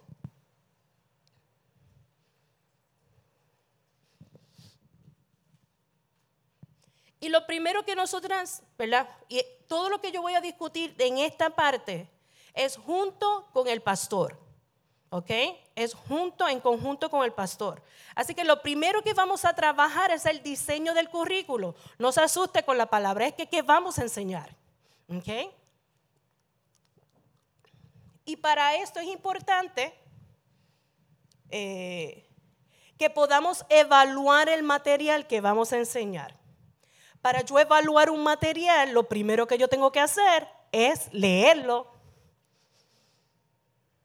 yo no voy a escoger un material si yo no lo he leído, si yo no lo he estudiado, si yo no sé quién es el autor, yo no sé lo que piensa el autor, cuáles son sus doctrinas, ¿se alinean con las de mi iglesia? ¿Es esto lo que estamos buscando, pastor? No se deje llevar por lo que está trending. Salió el libro, vamos a meterlo, pero si, no es el momento. O aquella enseño, bueno, pero el pastor ha designado que material de esta señora en particular no vamos a discutir. Y usted, porque no lo consultó, ya usted tiene todo el currículo hecho con todo su material. Por eso es que se hace en conjunto. Una de las cosas, ¿verdad? Eh, y yo sé que lo vamos a mostrar ya mismito en cuanto a materiales. Eh, este libro ha sido de gran bendición como todo material que nosotros agarremos fuera de las escrituras, nosotros tenemos que saber, ¿verdad? Que vamos a aplicar y que no. Pase revista de todo, aunque sea un ministerio que usted diga, es que esto, esto viene de aquí, no importa.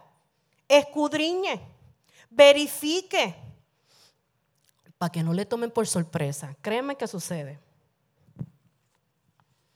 ¿Cómo nosotros pudiéramos evaluar el material? Porque ahora hay mucho material allá afuera. Antes no había, ahora hay demás, ¿verdad? ¿Es la escritura la autoridad máxima? Estas son preguntas que nos podemos hacer de los materiales. ¿Cuál es la perspectiva doctrinal? ¿Quién es el autor? Cuando me dice autor desconocido, mm, mm. ¿A quién cita el autor? ¿Cuáles son las referencias del autor? ¿Se centra este libro en Dios o en los hombres? ¿Es para resaltar a las mujeres, pero yo no, no me lleva a ver a Cristo? Esos son los libros que no necesitamos porque eso hay miles allá afuera en la cultura en que vivimos. ¿Está este libro, es este libro enseñable y útil? Y hay muchas otras preguntas que nos pudiéramos hacer. Pero es importante que hagamos ese ejercicio y lo hagamos en conjunto con nuestros pastores. Ahora, luego del diseño del currículo, ¿qué es lo que vamos a atender? Y usted pudiera hacer estos dos juntas, Félix y yo lo hacemos juntos, ¿verdad? El plan de trabajo. Entonces, ¿cómo se va a ver eso en el calendario de la iglesia? ¿Verdad? Eh, sabiendo que hay otras actividades, otros eh, cultos eh, o servicios o actividades y ver dónde lo vamos a colocar. Designar qué tipo de reunión va a ser. ¿Va a ser un estudio bíblico? Nosotros aquí tenemos estudio bíblico Y bueno, les comento ya mismo. Delinear unas reglas básicas. Ay, hermana, ¿quién me conoce? Más reglas, sí. Es más, yo tuve que delinear reglas hasta para un chat. Porque me ponen por allá cuánta cosa hay. Porque no, no, no leen de dónde salen los recursos y me ponen hasta unas, me ponen páginas que, que cuando tú llegas a, ¿de dónde salió ese recurso? Y yo, esta hermana definitivamente no vio de dónde lo sacó. Créanme. Delinear reglas básicas para los chats, cómo nos vamos a manejar, cómo va a ser la estructura de nuestra reunión. Eso es importante que lo sepan de antemano. ¿Sabe para qué es importante? Para que no improvisemos. Así que si yo comienzo una hora, yo comienzo una hora, pero yo termino a esta hora, independientemente a qué hora llegaron. Y las que están aquí saben que es a esta hora y terminamos a esta. Y eso es importante. Darle seguimiento a las damas. Miren, si, si usted aspira, si ya usted está en un ministerio de damas y su interacción con ellas es solamente en la clase el día que le toca enseñar, o el día de servicio y lo limita ahí, ahí falta algo. Es la interacción, el caminar unas con otras. No puede ser, aunque hay hermanas y hay hermanas, ¿verdad? Que están enfermas, están en el hospital y no dicen nada a nadie. Está bien, that's on them. Pero no puede ser que yo sepa que ella está enferma y que espere hasta el domingo para preguntarle cómo le ha ido la semana la que esté dirigiendo este ministerio va a tener que ser consistente en crear una manera en que podamos ver cómo están las hermanas para poder ser de bendición a ellas, porque este es un ministerio de servicio. Si lo que queremos es el título, eh, equivocado. ¿Qué más?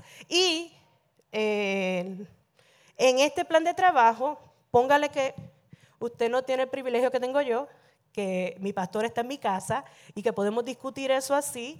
Este, consúltelo con él, saque una cita, preséntelo. Y todo lo que usted haga después de ahí, que usted haya delineado con su pastor, acostúmbrese a rendir un informe. Déjele saber al pastor. ¿Por qué? Porque esas hermanas eh, primero que el pastor ha delegado su autoridad sobre nosotros, pero no es para pastorearlas, es para enseñarles. Así que el pastor es él o ellos, no soy yo. Yo tampoco estoy llamada a dar consejerías. Es el pastor. Cuando vienen las hermanas, yo doy los primeros auxilios. Claro que sí, yo escucho y oramos juntos y le digo, tiene que sacar una cita con el pastor, hermana es Él. ¿Por qué? Porque Él es el que tiene que rendir cuentas a Dios por ellas. No somos nosotras, son ellos. Así que no nos atribuyamos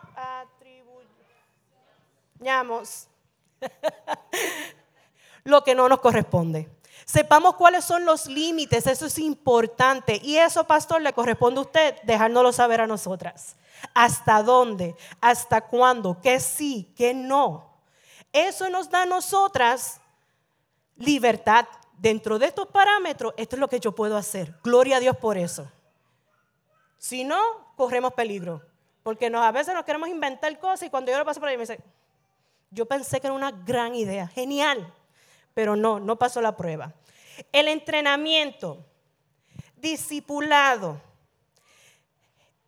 el ministerio de mujeres debe estar orientado a que nosotros podamos entrenar a las mujeres. Entrenarlo, y no voy a entrar otra vez a tocar lo que ya Félix tocó, pero debe ser en base a lo que debe ser el fundamento del ministerio de mujeres. Deben ser estudios bíblicos que sean intergeneracionales. Y esto lo estoy tocando y es como, cómo debe ir, ¿verdad? Si estamos iniciando, lo hacemos todo este proceso de diseño de currículo, de plan de trabajo y ahora todavía no tengo designadas cuáles son las hermanas. Y si usted es esposa de pastor y a usted su esposo le ha pedido que le ayude en esta tarea, una de las cosas que a mí me animan es que yo me, no solamente, puede ser que yo lo inicie, pero la idea es que yo me pueda invertir en otras para que otras lo sigan. ¿Verdad? Para incluir más hermanas y puedan dirigir y que podamos dirigirlo juntos o delegarlo. Así que el entrenamiento posiblemente empiece a que sea intergeneracional. ¿Qué significa eso? Si usted nos acompaña eh, un jueves aquí, el estudio de nosotras, estamos todas juntas. Porque yo he aprendido que las más jóvenes aprendemos de las mayores y las mayores aprendemos de las más jóvenes. Y no hay nada más rico que poder estar entre mujeres, que yo pueda escuchar y ser alentada por una hermana, que yo pueda ser animada por una más joven. ¿verdad? Y que podamos caminar juntas. Así que posiblemente cuando usted inicie sea de esta manera. Y gloria a Dios por eso. Y déjeme decirle que aunque que aunque ahora mismo estamos ahí, nosotras aquí como iglesia, es algo que yo deseo que siga siendo así. También puede ser una actividad donde combine la instrucción de la palabra, un poco más de coinonía, ¿verdad? Eh, aquí nosotros le llamamos café con Jesús, donde se tiene un brunch o un desayuno. Las hermanas, yo voy designando, ok, oración de inicio, eh, el devocional, búscate una porción de la escritura, escógete dos alabanzas, eh, después eh, yo comienzo modelando cómo va a ser la enseñanza y luego estoy buscando a quién le puedo dar para que enseñe una reflexión de unos 15 minutos. Luego de ahí se le, recibí las visitas. Ese más o menos, ese es el, el, el rundown que nosotros hacemos. ¿Y con qué propósito? ¿Para empoderar a la mujer? No. Para nosotros alentar a las hermanas a que puedan servir desde otras eh, maneras dentro de la iglesia local para beneficio de exaltar el nombre de Cristo, pero también para aquellas que están liderando, yo puedo ver, ah, y hay un comité de limpieza y hay un comité de decoración y hay unas hermanas que están encargadas de la actividad. El yo delegar, el yo, ahí yo puedo ver, cara, ahí yo puedo ver los dones, los talentos, la fortaleza, también las debilidades, ver qué podemos reforzar y qué podemos explotar. Si tienes dones de enseñanza, gloria a Dios. Mira, para la próxima una reflexión. Pero yo roto a todas. Yo no le dejo yo, he aprendido que cuando solamente se deja una persona hacer lo mismo siempre, eso limita a las demás y nos impide a nosotros ver cuáles son los dones y talentos de las demás. Así que, eh, al menos que no haya nadie, yo voy a colocar a alguien al devoción. Ay, hermana, yo nunca he cantado. Tranquila. Usted escoja las dos alabanzas que sean cristocéntricas me las pasa, vamos, vamos, yo le ayudo y yo estoy con ella y planificamos cómo va a ser devoción y cuál es la escritura que va a leer, ¿verdad? Y entonces, si usted no canta tranquila, diríjanos en adoración. Y entonces ahí, que yo he notado que las hermanas que son más tímidas, porque fíjense que hablábamos que no es de personalidad, pero aún aquellas hermanas que son tímidas, en un ambiente como ese, pueden darse cuenta de sus dones y talentos, que se sorprenden. No tenían ni idea que podían hacer una cosa como esa. Ese, en ese foro nos permite ver distintas áreas. Y lo otro es que lo abrimos para que también sea evangelístico, invite a alguien. Eh, este, usualmente lo hacemos los sábados. Bueno, eso usted lo va a delinear con su pastor. Cuando comenzamos el entrenamiento, Luego de usted haber diseñado qué es lo que va a enseñar, usted va a notar que lo va a hacer por ciclos. Ahora mismo nosotras, nuestra iglesia estamos en otro ciclo. Primero era inicial y estamos haciendo el mismo libro. Un ejemplo, yo hice el manifiesto cuando comenzamos hace cuatro años y lo vamos a empezar ahora otra vez.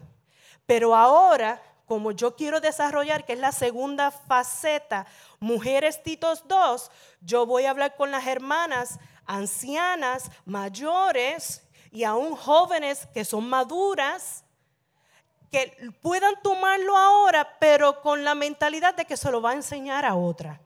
para cuando me lleguen hermanas nuevas, puedan, yo decir, mira, lo vas a hacer con, vas a hacer manifiesto con ella. Y ahí estamos caminando juntas, pero son ciclos, ¿verdad? Son ciclos. Eh, también identificar esas hermanas ancianas para que puedan hacer el trabajo de Titos 2. Es necesario. Necesitamos a las hermanas mayores. Hace una falta increíble dentro de las iglesias, hermanas con canas espirituales y hermanas con canas físicas. Yo lo necesito. Cada una la necesitamos. Y la congregación se nutre de una manera increíble. Pero eso, esa cultura hay que desarrollarla dentro de la iglesia. ¿Por qué? Yo me he encontrado, y posiblemente eh, otra se puede identificar, ya yo trabajé, muchacha, yo ahora estoy, olvídate de eso,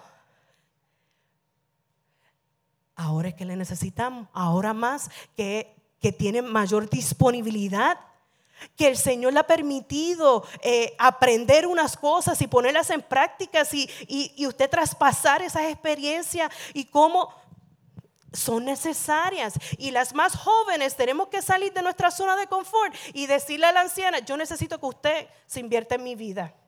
Si no lo yo necesito que usted se invierta en mi vida. Busquemos mujeres piadosas dentro de las iglesias que puedan hacer eso y de esa manera ellas puedan instruir a otras. Fíjense como dice, ah, pero ahora es la formación de equipo. Bueno, yo estoy partiendo de la premisa, ¿verdad? Y, es la, la, experiencia que nosotros hemos tenido de plantación de iglesia.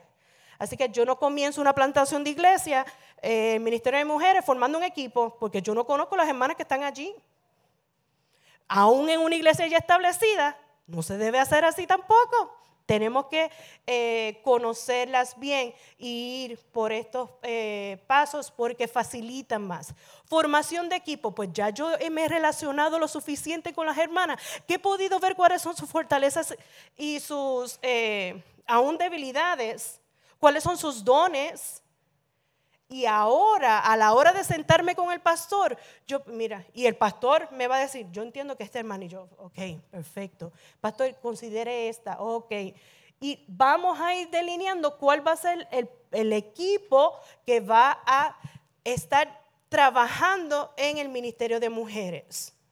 Ahí se determina bien cuál es el liderazgo y quién está encargado de qué.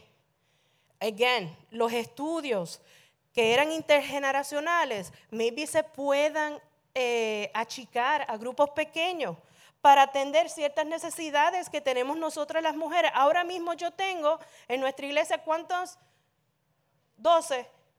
12 madres jóvenes con niños. ¿Verdad que sí, Daniela? 12. ¿Saben lo primero que le digo? Que una persona no puede hacerlo todo. Y necesitamos a esas hermanas ancianas que puedan ayudar a hacer lo que dice Tito 2. Cómo amar a sus esposos, cómo amar a sus hijos. Porque eso no se da así por default. Pensamos que sí, pero no. Así que esas jóvenes necesitan a estas hermanas para que caminen con ellas, inviertan en ellas, en sus hijos, en sus familias. Y muchas de estas cosas se hacen fuera de nuestro tiempo de iglesia. Por eso es que hay que estar dispuesto y hay que tener disponibilidad. De ahí podemos eh, desarrollar y si entre los recursos que van a mostrar, ella lo delinea bien, cómo podemos eh, incluir otros estudios para madres jóvenes, para madres e hijas, para preadolescentes y adolescentes, fomentado en qué? En la feminidad bíblica, en la cultura de discipulado, en mentoría. ¿Y qué cosas yo quiero que se den en el ministerio de mujeres? Miren, un ministerio de compasión, que aquí en Puerto Rico hace falta. Pare una chica, tiene vive lejos o cerca, pero tiene una necesidad de que alguien le acompañe. Las que hemos estado por primera vez con niños, sabemos lo difícil que se hace esa transición. Ah, pero yo lo hice sola, que aprenda a hacerlo, que aprenda a hacer todas las cosas sola. Eso es ser egoísta. No puede haber nada más lejos de una visión bíblica. Pues entonces, ¿qué podemos hacer en este ministerio de compasión que se desarrolla dentro del ministerio de mujeres? Miren, vamos a tomarnos un día y vamos a asignarnos y vamos a llevarle comida para que no se tenga que preocupar cuando llegue su esposo ya la comida esté hecha. ¿Y quiénes le ayudaron? Nosotras. Hagámoslos por una semana o por dos, por lo que sea necesario. ¿Hay alguien enfermo? Miren, deje de estar haciendo e-, e-, esto. no puede pasar en el ministerio de mujeres. Yo.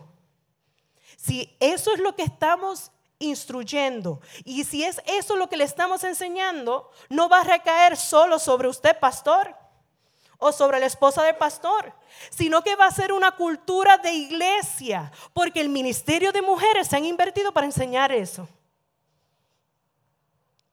Enfermos, la hospitalidad, no saben abrir sus hogares para recibir a otra gente. Y como bien dijo Feli, ¿y quién les enseñó eso? Esta es mi casa, este es mi santuario, aquí nadie entra. De algún lado lo sacaron. Otros, estamos muy ocupados. Pero el Ministerio de Mujeres debe desarrollar un espíritu de hospitalidad dentro de la iglesia, no porque seamos mujeres, sino porque ese es el llamado de todo creyente. Mentoría, caminar juntas a mí me da mucha tristeza cuando a veces yo oigo, ¿verdad? Que, para que no me vea, eh, que estén celebrando algo, graduaciones, eh, births.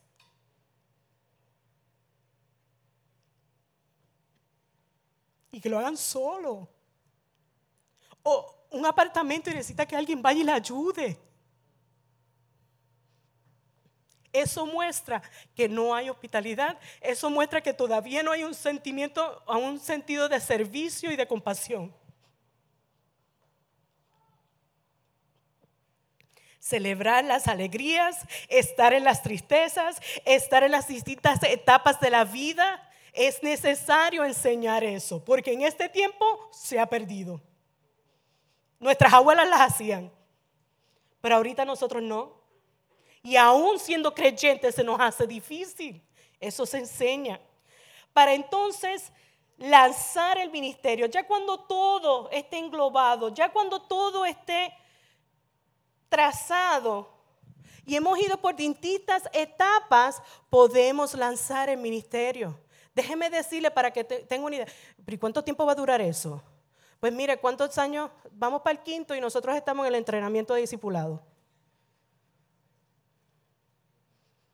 yo no tengo prisa. Yo estoy loca que muchas hermanas quieran participar y que formen parte. Claro que sí. Pero primero tenemos que invertirnos en ellas. Primero tenemos que enseñarles. Tenemos que modelarles. Así que lo próximo que vamos a ver, si ya usted tiene, porque esto, ¿verdad? Para las que lo van a comenzar o están en el proceso de, pero si ya usted tiene un ministerio establecido, ¿qué indicadores podemos ver que sean saludables. Y aquí vamos a ver una lista de preguntas.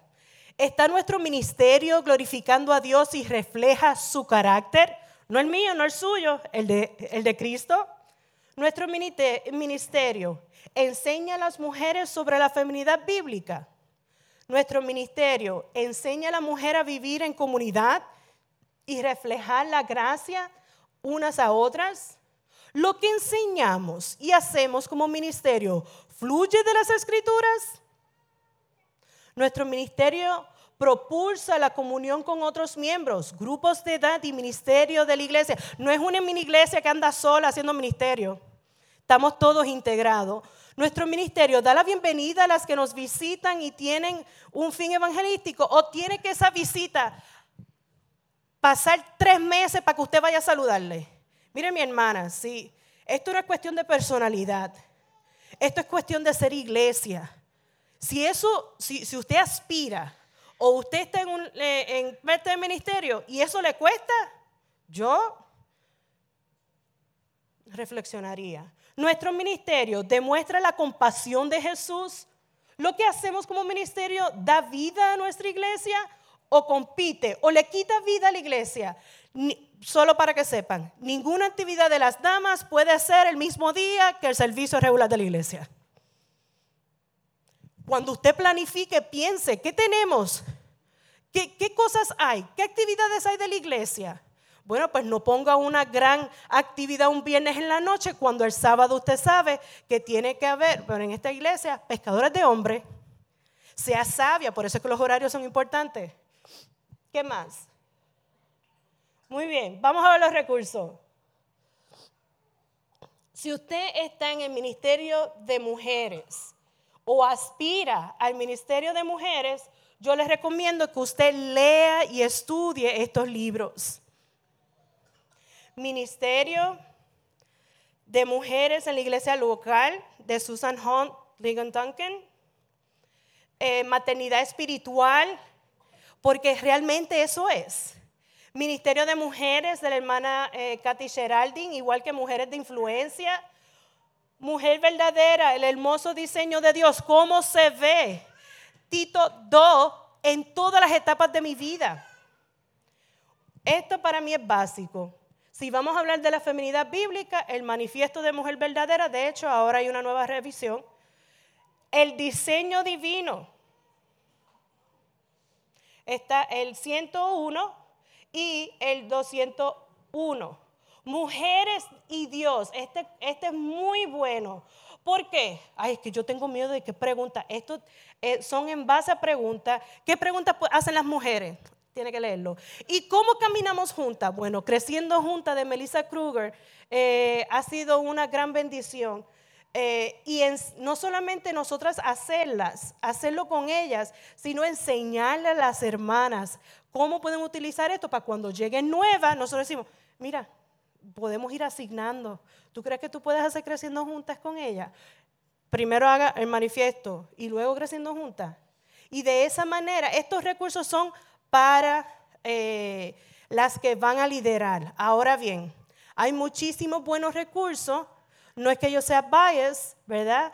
Este, pero yo estuve en el Ministerio de Aviva Nuestros Corazones como embajadora, ya no estoy ahí, pero hay mucho material, mucho material. Igual eh, podemos utilizar buenos recursos que tiene Lifeway.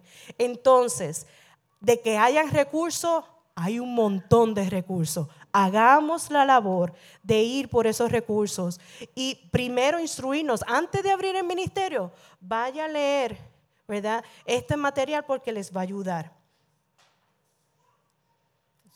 Eso es todo, folks. Estamos por culminar, pero queremos aprovechar este tiempo. La hermana Wendy está pasando con una canasta. No es para recoger la ofrenda, es simplemente para que si usted tiene, si tiene alguna pregunta, por favor la puede echar. Levante la mano si hay una pregunta en la mesa para que ella pueda identificar a dónde ir. Dónde ir. Si no, pues entonces están todas las preguntas contestadas. Hay gente escribiendo. Yo tengo unas aquí. Y de esa manera queremos cerrar este tiempo con algunas preguntas que posiblemente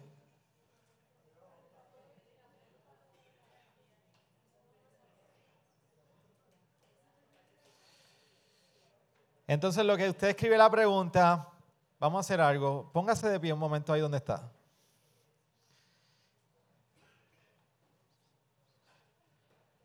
Estire su espalda, estire sus piernas. Mire a alguien más feo que usted, ríase con él.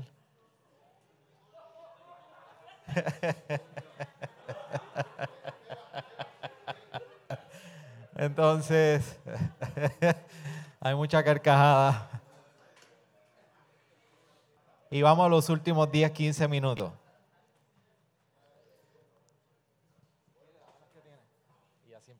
Entonces, Félix y Denise, si pueden pasar por aquí.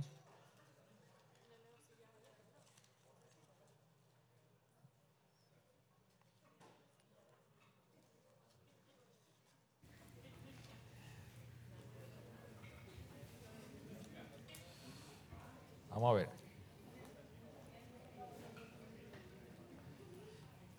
Lo bueno de esto es que no le fue mal a Feli y a Denis para ser la primera vez, ¿verdad que no? No, un aplauso para ellos.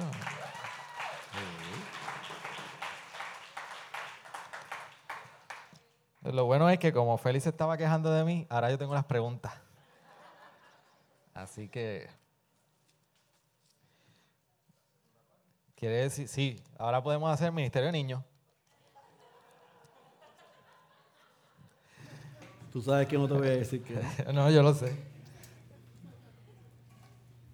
Ok. Esto es una muy buena pregunta. Eh, ¿Cuán importante es el acompañamiento personal para que en el colectivo sea efectivo? Para que el colectivo sea efectivo. Cualquiera de los dos. O yo creo que eso. Yo creo que eso debe ser parte de la cultura de la iglesia. Si la iglesia no enseña la importancia de la transferencia de vida, del caminar juntos y de la inversión de unos a otros, va a ser muy difícil que se pueda establecer un ministerio y que la gente participe y que la gente se abra y que la gente confíe. Entonces yo creo que es muy importante que haya ese tipo de, de cultura y de ambiente de manera personal para que pueda a largo plazo rendir frutos colectivamente. Se me ocurre una dos preguntas. Denis, ¿cómo se, ¿cómo se puede ver un acompañamiento personal con las damas? Y, y dos, desde la perspectiva pastoral, ¿cómo es un beneficio para el ministerio pastoral saber que hay unas mujeres que están caminando juntas. Entonces, Denny, voy contigo primero. ¿Cómo, cómo se puede ver ese acompañamiento? ¿De qué manera? Para que se dé, tenemos que estar relacionándonos unas con otras. Eh, no se va a dar si estamos aisladas, no se va a dar si no somos intencionales en preguntar cómo están. Y las que me conocen, yo digo, ¿cómo están? Y yo no quiero escuchar, bien, yo quiero saber cómo usted está. Maybe usted tiene una necesidad, a lo mejor está luchando con, con alguna tentación o está luchando con algún problema y no hay razón, porque no fuimos diseñados de esa manera para hacerlo solas. Entonces, acompañarla es en base a la situación, la etapa en que se puedan encontrar y entonces simplemente estar, estar y apuntarles a Cristo de las 1500 conferencias que han pasado los cinco años para los bautistas del sur, una de las que se dio, no sé si fue este año el año pasado, creo que fue el otro año pasado en Guayama, se habló de la consejería bíblica y de la importancia de aplicar el consejo de Dios como parte de la cultura de discipulado en la iglesia. A nosotros como pastores nos conviene y es de gran ayuda que la iglesia abra la Biblia, lea la Biblia y comparta la Biblia unos con otros y que haya una relación uno a uno, dos, dos, tres, tres, eh, específicamente y prioritariamente con los más maduros, con los más jóvenes, porque nos van a ayudar a pastorear la iglesia mejor. Eh, eh, en esa puerta, los pastores, el pastor Luis, este servidor, nos paramos todos los domingos y todos los miércoles después del servicio. Y mi esposa en estos momentos es la que me lleva a la agenda. ella, yo envío gente a poder ir a donde ella, miércoles y domingos, para seguimiento pastoral, acompañamiento pastoral y consejería, domingos en la tarde y miércoles en la tarde, como producto de que vinieron los hermanos a pedir consejería, o otro, una hermana mayor, viene, me, me dice, pastor, estuve hablando con fulana y le recomendé que buscara una consejería. Ella vino, sí, hermana, no se preocupe, ya está citada. No, no ha venido pues ¿qué hacemos? Eso es de gran ayuda para nosotros como pastores, tener la iglesia cuidándose los unos a los otros como parte de la cultura, como parte del seguimiento, como la rendición de cuentas, siendo vulnerables, porque nos ayuda a nosotros no solamente a dar primeros auxilios e intervención, sino después de esa consejería a que se le pueda dar seguimiento. Porque mientras la iglesia crece, ese trabajo no puede caer en, en un, y aquí la mayoría todavía está con una, eh, es, singular su liderazgo, es un pastor solo. Si tiene pluralidad, pues gloria a Dios puede dividir la carga. Pero si no, si usted está solo, anime y cree esa cultura en la iglesia porque eso va a ser de gran ayuda, de gran bendición para el pastor, sin lugar a dudas. Muy bien. Aquí hay muy buenas preguntas. Vamos a ver cómo cubrimos la mayoría. Eh, Denis, ¿cómo podemos trabajar los conflictos dentro de las damas en el Ministerio de Mujeres? Bueno, acabamos de estudiar Santiago. Eh, tenemos que ser prontas para oír y tardas para hablar. Eh, escuchar eh, y ser puntual. Porque muchos de los problemas que se dan dentro del ministerio de, de las mujeres tienen que ver con, ella dijo, yo entendí, malinterpreté. Así que tan pronto me viene alguien con eso, yo le digo, ay, es que vino al lugar equivocado. Tiene que regresar y hablar y platicar con la hermana. Tiene que hablar con la hermana, tienen que atender esto. Si eso no funciona, ¿verdad? Este, de que puedan atenderlo, pues entonces hacemos lo que se hace en la iglesia, que es Mateo 18. Entonces, eh, es importante, y yo animo siempre a las hermanas, no se quede, eh, llévalo primero en oración y luego vaya y hable con la hermana. Resuelva eso usted. ¿Cuál es la tendencia? ¿Qué es lo que usualmente hacen? Se lo han contado a un montón de gente, ni siquiera han tomado el tiempo para ver si lo que ella estaba pensando o que ella entendió era eso, con la persona correcta. Entonces nosotros podemos ir enseñando y crear esa cultura de que el chisme se corta así y es rápido. Inclusive, a veces vienen con distintas situaciones, eh, entonces tenemos que ser sabias y prudentes. Si está hablando de gente que no es, o sea, que no es de ella, tenemos que poner un stop. Y a ellos rapidito, mi hermana, yo creo que usted necesita ir a una consejería con el pastor, porque esto, eh, si envuelve a otros miembros de la iglesia, el pastor le puede ayudar. Pero en las mujeres, yo las mando directamente nuevamente donde la hermana. Y luego, entonces, eh, seguimos con Mateo 18. Nada más una, añadir algo ahí. Ella habló de reglas básicas, que es como algo contracultura en este país o en la iglesia del Señor. Si no hay reglas, no podemos eh, esperar el respaldo de un Dios de orden. Y dentro de las reglas que tenemos en la iglesia y tenemos en los ministerios es que cuando hay conflictos personales, la Biblia ha regulado la forma de resolver los conflictos. No es a cuatro fulanas, es a la fulana cuando tienes el problema. Y ese problema tú lo atiendes allá. Así que esa hermana que tiene conflicto tiene que saber que es parte de lo que esperamos en la iglesia, que como, como lo que practicamos en la iglesia es lo mismo que vamos a practicar en el ministerio. Tan pronto Denise envía a una hermana que llegó que está en conflicto con otra, debe ser informado a los pastores.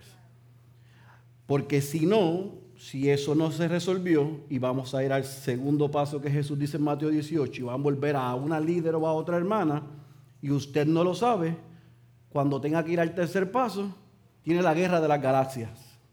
Así que tenemos que proceder con Mateo 18 y que las hermanas resuelvan y hemos ganado a la hermana, pero tenemos que ser informados los pastores de lo que está pasando. Y ella saltó por cuestión de tiempo y si Luis puede darle para atrás en lo que es el proceso y desarrollo, es sumamente importante que la supervisión y el seguimiento no es de la líder o de las líderes del ministerio.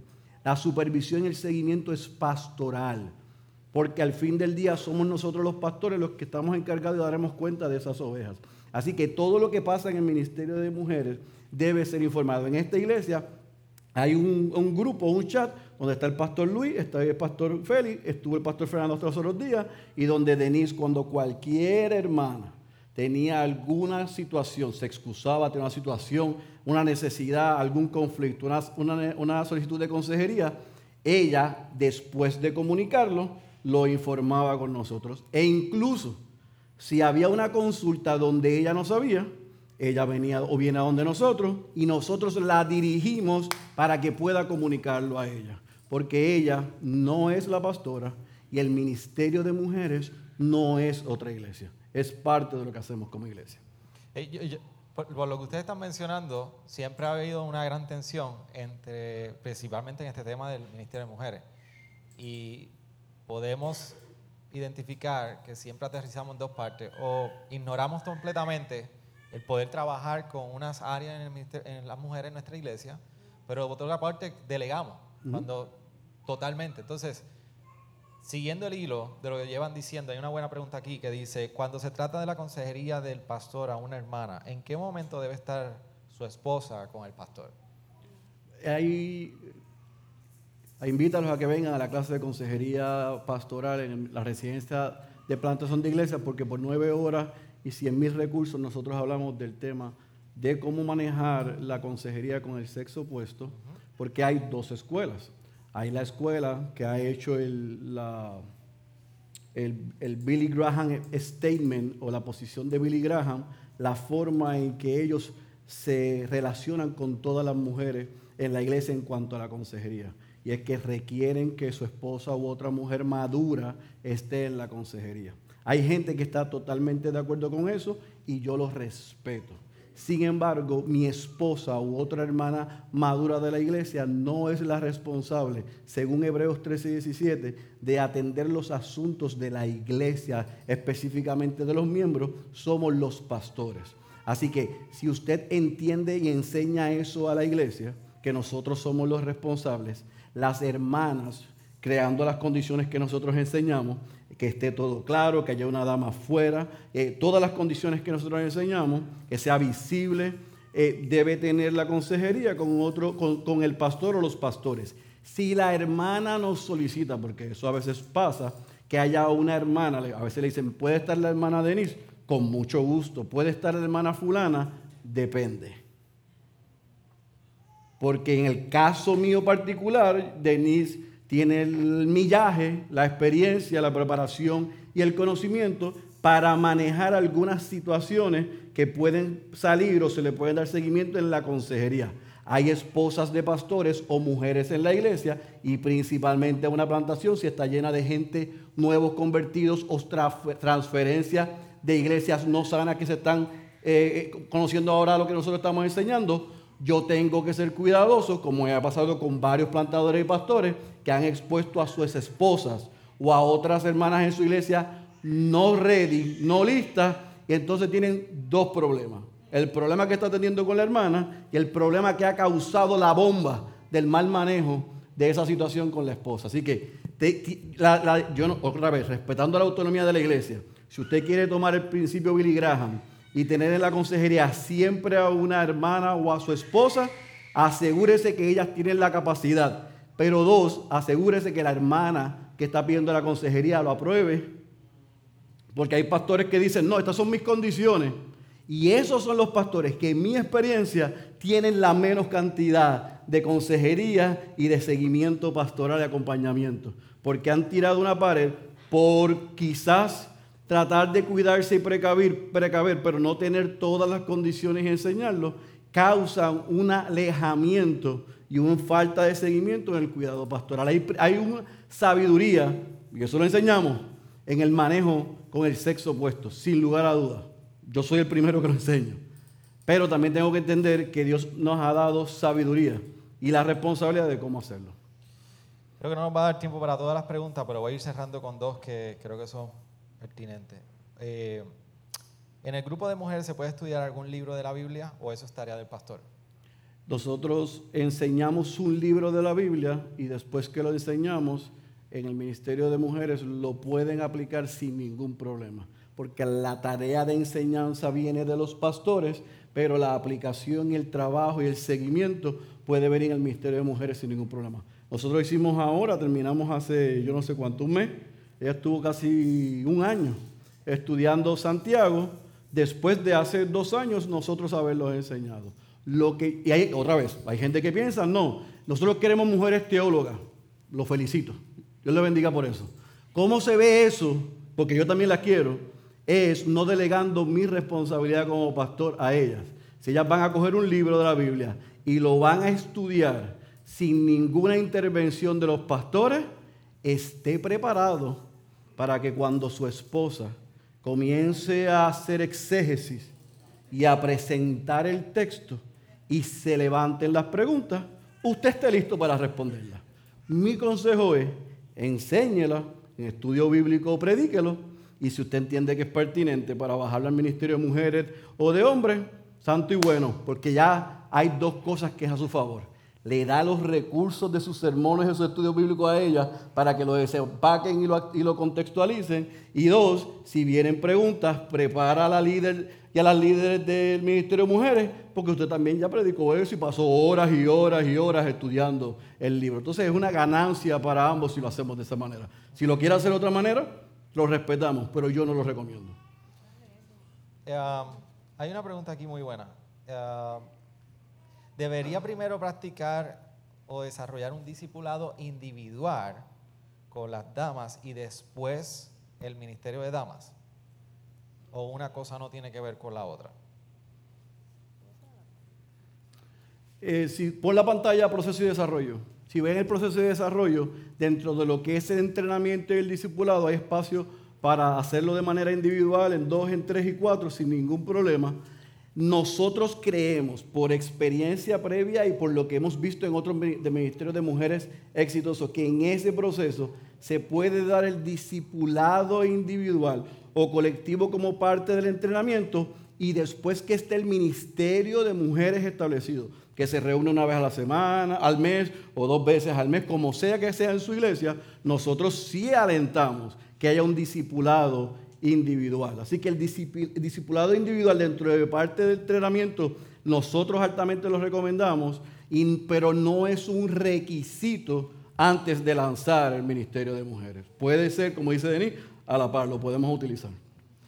¿Cuántos de ustedes, cuántos de los que están aquí sean pastores o damas, son partícipes de... Los pastores tienen un ministerio de damas en su iglesia o usted dama es parte de un ministerio de damas en su iglesia local. Levante la mano.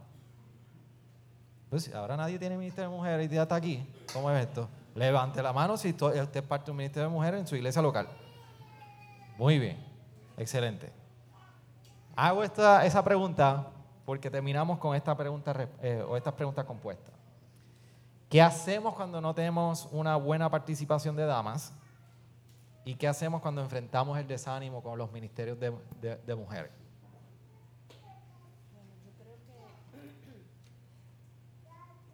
¿Qué hacemos cuando enfrentamos? Desánimo. El desánimo. O poca participación. o poca participación. Mire, mi hermana, nosotros hemos aprendido, usted se prepare como si este recinto va a estar lleno. Y si llega una, gloria a Dios por eso. Pero aproveche, ¿verdad?, en darle seguimiento eh, a las hermanas. Eh, prepárelo con anticipación, de la fecha con anticipación. Eh, dígale que vamos a discutir. Comience, ¿verdad?, a crear esa expectativa de lo que vamos a hacer. Y sea diligente en invitarla. Y yo no diría tanto estar tras de ellas, porque en la medida que una venga va a compartirlo con las demás y eso comienza, ¿verdad?, a crear ese interés. Pero usted prepárese para una o para mil, pero prepárese y délo con el mismo entusiasmo, porque es para el Señor. Entonces Él se merece lo mejor, sea la cantidad de mujeres que tengamos. Y si no llega nadie, sacamos la líder. son bromas, son bromas, no haga eso. Yo creo que hay que, tener, hay que tener cuidado. ¿Cómo definimos éxito en un ministerio, en una iglesia? Mi consejo es vacúnense contra la megalomanía. Porque en este reino que nosotros servimos, que es al revés, números no es igual a éxito. Es fidelidad al Señor. Y nosotros vamos a ser probados hay gente que quieren 100, pero no han sido entrenados y pasado por la prueba y el fuego con 10 o con 1. Así que no se confunda. Dos, no se compare. Si Dios está bendiciendo una iglesia, alégrese, no se ponga triste. Si hay una foto de un ministerio de mujeres que hay mujeres hasta por las ventanas, gloria a Dios. No diga, yo voy a renunciar y me voy para allá. No, hay sabiduría en preguntar qué están haciendo, cómo lo están haciendo y aprender. Pero tenga cuidado, pastor y líderes, de compararse, porque ante Dios, Esmirna y Filadelfia eran fieles y eran saludables. Y ante el mundo, la Odisea era exitosa y Jesús le dio ganas de devolver. Así que en el mundo que servimos, éxito, éxito no es igual como Dios lo ve y el mundo lo ve. Así que tenga cuidado. El ánimo, para así cerrar, cuando hay desánimo en el ministerio puede venir también de la líder en el grupo de mujeres o a nivel pastoral porque no florece el ministerio o ese grupo. El pastor es responsable. Al fin del al cabo, eh, yo creo que el desánimo muchas veces viene por una visión errónea de éxito, pero también por falta de pastoreo. Si el ministerio está corriendo por la libre y, no, y la líder no siente el respaldo de sus pastores, el desánimo se magnifica. Pero si estamos trabajando juntos y parte de lo que ellas experimentan, lo hemos experimentado nosotros en la plantación y en el desarrollo de la iglesia, somos las personas más indicadas para decirle, hermana, siga para adelante, sigan para adelante con dos y tres, porque otra vez, aquí lo más importante es que seamos fieles. Entonces la retroalimentación del pastor es importante para esa líder, pero el pastor tiene que estar metido y sabiendo lo que está sucediendo y lo que está pasando, porque si no ya se pueden sentir abandonadas. Y eso para mí, en mi experiencia, por lo que hemos visto, es el mayor desánimo. No es si la gente respalda o no respalda, es si los que están liderando están respaldando y están apoyando el ministerio. Bueno, yo le puedo decir a las hermanas que mantengan sus ojos en Cristo. Amén. Mantenga sus ojos en Cristo. Sepa que esto no se trata de nosotros ni de todo lo que nosotros podamos hacer, sino que el crecimiento lo da el Señor. Y, y es importante definir qué nosotros le llamamos éxito. Porque si es en base a la manera del mundo, pues definitivamente vamos a estar desanimadas. Pero el mayor gozo dentro del ministerio de mujeres, ver a las hermanas crecer, ser transformado por la palabra, serles fiel a Dios e invertirse en otra. Entonces, ánimo, ánimo, mantener nuestros ojos puestos en el Señor. Y el pastor, si hay una hermana súper difícil o hermana súper difícil, ayude a esa líder y recuérdele que ella no es la pastora.